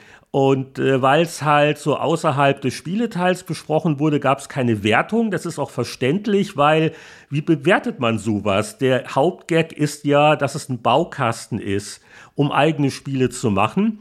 Aber wenn wir auch mal kurz in DOS International 392 gucken, wo ein Heinrich Lehnhardt äh, ganz forsch immerhin sieben von zehn vergibt, da erfahren wir Folgendes. Als netter Reinschnupperbonus packte man dem Construction Set ein umfangreiches Demospiel bei, das neue Abenteuer im vertrauten Bart's Tale Gewand bietet. Zusammen mit dem vorzüglichen Editor bietet das Programm viel fürs Geld. Im Rollenspielbereich gibt es momentan keine Alternative zum BTCS. Der Überraschungseffekt fehlt naturgemäß bei selbsterdachten Spielen. Das ist ja mal ein Vorwurf, Herr Lehnert. Freunde indessen nehmen ihre Werke sicher freudig an. Da habe ich vielleicht ein bisschen zu viel äh, versprochen oder ich weiß nicht. Also das ist so ähnlich wie, wie Leute, die, die dauernd irgendwelche Sachen selbst backen und dann der, den armen Nachbarn andrehen wollen. Und äh, irgendwann kann man es nicht mehr sehen. Äh, also, äh, aber der Witz war der, dass du wirklich eigenständige Dinge damit äh, generieren konntest. Also du konntest halt dein Adventure basteln und auf eine Diskette packen und jemanden in die Hand drücken und spiel mal. Aber die Construction Kits waren ja da schon ein eigenes Genre damals und Pinball Construction äh, Kit und Adventure Construction Set und so weiter. Das war jetzt auch keine neue äh, Idee. Natürlich nicht neu. Das war halt das erste Mal mit Bart's Ja, genau. Also zum einen, es war so ein bisschen abgeflaut und in der Form äh, also ich, ich habe da wirklich Spaß dran gehabt, weil das war wirklich einfach zu bedienen. Und äh, wenn man so noch die schönen Bartstil-Erinnerungen hatte, das war schon naja. drollig, da so sein eigenes Dungeon zusammenzubasteln. Und die Ambitionierten, die konnten sogar mit so einer Art äh, Makro oder was Sprache sogar kleine Puzzles programmieren. Das war mir dann fast ein bisschen zu hoch, aber gut. Ähm, aber eine schöne Sache und auch ein bemerkenswertes Produkt, weil war das nicht das erste Projekt, wo der Fergus Urquhart, äh, der dann Black Isle ne, und, und heute Obsidian, äh, das war so sein erster Job bei Interplay, wo er also mit dabei ah, ja, war. das wusste ich gar nicht. Wenn ja. ich das richtig noch in Erinnerung habe. Also Bartstell Construction Kit habe ich, äh, ich habe vielleicht noch eine alte Diskette mit meinem Heini-Rollenspiel. Das kann ich dir doch mal schicken. Weil hier steht, ähm, dass ja. die äh, Freunde meine Werke sicher freudig annehmen werden. Ach so, aber ja, wir sind nicht befreundet insoweit. ähm. Aber was anderes, ich habe jetzt die ganze Zeit gerätselt, was soll das mit der Scenery Corner? Aber die Auflösung ist natürlich leicht. Wahrscheinlich hat es auch jeder vor mir schon gehabt. Aber das waren natürlich die Scenery Discs für Flight Simulator und Co. Da kommt das, glaube ich, Ach, her. Flight Simulator war Scenery das richtig. Corner. Ja, ja, da wurde das etabliert, ja, ja. richtig. Ja, und der Rest des Hefts, haben wir noch ein paar Videospiele vor uns. Äh, die Spiele des Jahres 91 wurden natürlich gekürt von der Redaktion. Keine großen Überraschungen, vielleicht so ein paar Highlights. Also bestes Computerspiel Lemmings. Bei den Konsolen gab es dann noch für die einzelnen Systeme Gewinner. Bei den Computerspielen gab es dann auch Genre-Subpreise. Also Adventure war, wie gesagt, Monkey Island 2. Strategie war der Gewinner Populous 2. Bei Action war der Gewinner Turrican 2. Was fällt uns auf? Schon vor 30 Jahren, von wegen Fortsetzungsmüdigkeit. Viele Zweier irgendwie dabei. Mhm. Ein Highlight. Nur Zweier eigentlich. Ein Highlight bei den Konsolen können wir hier relativ kurz auch abhandeln, denn das wurde vor wenigen Podcasts ja erst ausführlich gewürdigt. Quackshot für das Mega Drive Spieleveteranen Episode 250 mit Robert Bannert ist zu empfehlen. Da reden wir etwas ausführlicher über dieses Jump und Run. Und äh, auch bereits im Spieleveteranen-Podcast äh, vorhanden ist das Thema Castlevania 4. Das war unsere Episode 129 mit Julian Eggebrecht. Und vor 30 Jahren war der Test. Aber, aber du, Heinrich, wenn wir so weitermachen, dann brauchen wir eigentlich bei der Zeitreise in Zukunft nur noch verlinken die jeweiligen altes Spielfolgen. ich weiß nicht. Aber trotzdem sei auch hier der Martin Gaksch zitiert aus der damaligen Powerplay zu Castlevania 4 mit 79% für SNES bewertet. Spielerisch greift Konami bewährte Elemente auf. Laufen, peitschen, hüpfen. So unkomplizierter Ablauf, so motiviert kämpft man sich durch die Levels. Dank den Passwörtern kommt man trotz mächtig großem Umfang schnell voran. Castlevania 4 bietet perfekt getunte, aber wenig innovative Plattform-Action. Und das letzte Wort verrät's, muss man immer ein bisschen aufpassen bei Castlevania. Es war eins der Action Castlevanias noch und noch nichts äh, aus der Reihe Metroidvania. Ja, und zum Ende der Powerplay gibt es grenzenlose Verwirrung, was Final Fantasy Produktnamen angeht. Also zum einen wurden ein paar Gameboy-Titel vorgestellt, Final Fantasy Legend und Final Fantasy Adventure, wo man es geschafft hat, bei den beiden Wertungskästen nicht dazu zu schreiben, zu welchem Spiel der Kasten gehört. Aber das kann man dann anhand äh, der Genrebezeichnung erraten. Es waren 80 bzw. 81 Prozent. Dann haben wir hier den Test von Final Fantasy II auf dem Super Nintendo. Und ist das jetzt das, was in Japan eigentlich Final Fantasy IV war? Weil damals hatten sie ja ständig die, die Nummern und die Titel geändert für den Westen.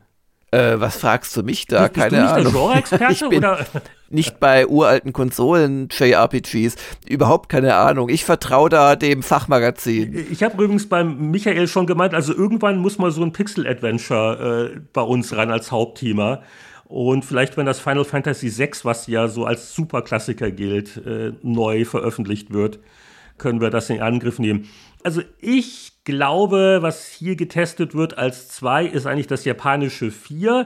Äh, die ganz alten habe ich nicht gespielt. Äh, auf jeden Fall gab es auf dem Super Nintendo beachtliche 88 Prozent. Und was hat der Michael denn damals geschrieben? Gegen den Spielwitz dieses Prachtmoduls verblasst sogar das Sega-Konkurrenzspiel Shining in the Darkness. Rätselkönige fühlen sich streckenweise etwas unterfordert. Wer lieber auf Entdeckungsreise geht, Gegenstände aufspürt, Monster vertrimmt und sich an der tollen Story erfreuen will, der bekommt ein erstklassiges Spiel geboten. Und alles verblasst gegen die Länge dieses Prachtpodcasts. Nein, wir wollen heute nicht allzu sehr überziehen. Deswegen glaube ich, äh, trennen wir uns schweren Herzens von der Powerplay und noch schweren Herzens von euch, liebe Zuhörer, und noch schweren Herzens von der traditionellen Verabschiedung. Wir haben nämlich einstimmig Was? in der deutschen Niederlassung Wer? beschlossen, dass wir keine Tschüsses mehr singen werden. Sondern? Da muss aber jetzt noch ein würdiger Satz kommen. Einfach ein äh, nett gemeintes äh, äh, Vergelt's euch Gott Ach. oder macht's gut, bis nächste Woche oder irgendwie so etwas. nee, also da müssen wir noch mal einen äh, Gesellschafterbeschluss, noch eine Sitzung haben, um das mal zu klären. Nee, lass uns das weglassen. Ich glaube, wir machen es andersrum. Wir sind doch eine Demokratie auch. Also du, du und ich haben Meinungen und dann machen wir normalerweise das, was du möchtest. Und lass uns doch das demokratische Prinzip noch erweitern und die geschätzten Hörer sollen uns doch schreiben, wenn sie den heute fehlenden Tschüssgesang so sehr vermissen. Und dann können wir noch mal überlegen. Das wäre also ich mein glaub, vermissen Vorschlag. wird man ihn relativ wenig, aber ich als Hörer würde schon sagen, ja, aber da muss jetzt was anderes kommen, so ein Markenzeichen ein ganzes Gedicht aufsagen oder, oder der, der Hund bellt, irgendwie sowas in der Richtung. Aber weißt du, also zumindest ich, wir nehmen das ja abends deutscher Zeit auf, ich bin am Ende von so einer Folge geistig relativ tot. Man sollte diese komplizierten Sachen nicht ans Ende der Sendung Gut, legen. Gut, also wir, wir, wir können das am Anfang immer singen. Auf jeden Fall, ich, ich weiß nicht, jetzt äh, fehlt mir die Struktur, aber was sage ich jetzt zum Abschied? Oder wir wechseln uns ab. Also, weil du das unbedingt willst, heute das offizielle Tschüss vorgetragen von Jörg Langer. Und ich verabschiede mich von euch und auch im Namen meines geschätzten Partners mit einem Ade. Versteht man das in anderen Bundesländern, was das ist? das war, was war denn das eigentlich? Das war Adile, das neue Album. okay. Lassen wir das. Nein, AD sagt man im Schwäbischen oder auch in der Schweiz sagt man, glaube ich, AD. Okay. Genau. Das Oh, ist sowas, weiß ich nicht, wie da die Volksstämme hießen, die es gesagt haben. Auf jeden Fall, das war jetzt das Ende. Macht's gut, bis zur nächsten Folge. Nach so viel Zeitgereise muss man seinen Kalender ja wieder neu stellen. Also, das war das Spieleveteranen-Podcast für die Kalenderwoche 4 2022, unsere 252. Episode. Und wenn ihr schon immer wissen wolltet, was so in den Folgen mit den ungeraden Nummern vor sich geht, dann schaut mal auf patreon.com slash Spieleveteranen vorbei. Eine Unterstützung in Höhe von 5 US-Dollar im Monat garantiert euch wöchentliche Folgen. Zu guter Letzt der namentliche Gruß an unsere Mäzenbäcker. Das sind Christian Kohlheim, Markus Werner, Schamper, Marc-Alexander Grundke, Lüder Görtmüller, Pascal Turin, Mario Stritzelberger, Sören Stoneman, Gronk, Alexander Schulz, Tobias Navarra, Christian Timmer, Andreas Wander, Peter Verdi, Heinrich von Weinau, Donkey Kong, Hans-Peter Krüger, Oliver Reynolds und Matthias Faut. Bis zum nächsten Mal alles Gute. Wir hören uns wieder beim Spieleveteranen-Podcast. Ich könnte auch Adi sagen, dann sync ich das. Nein, bitte nicht. Ade.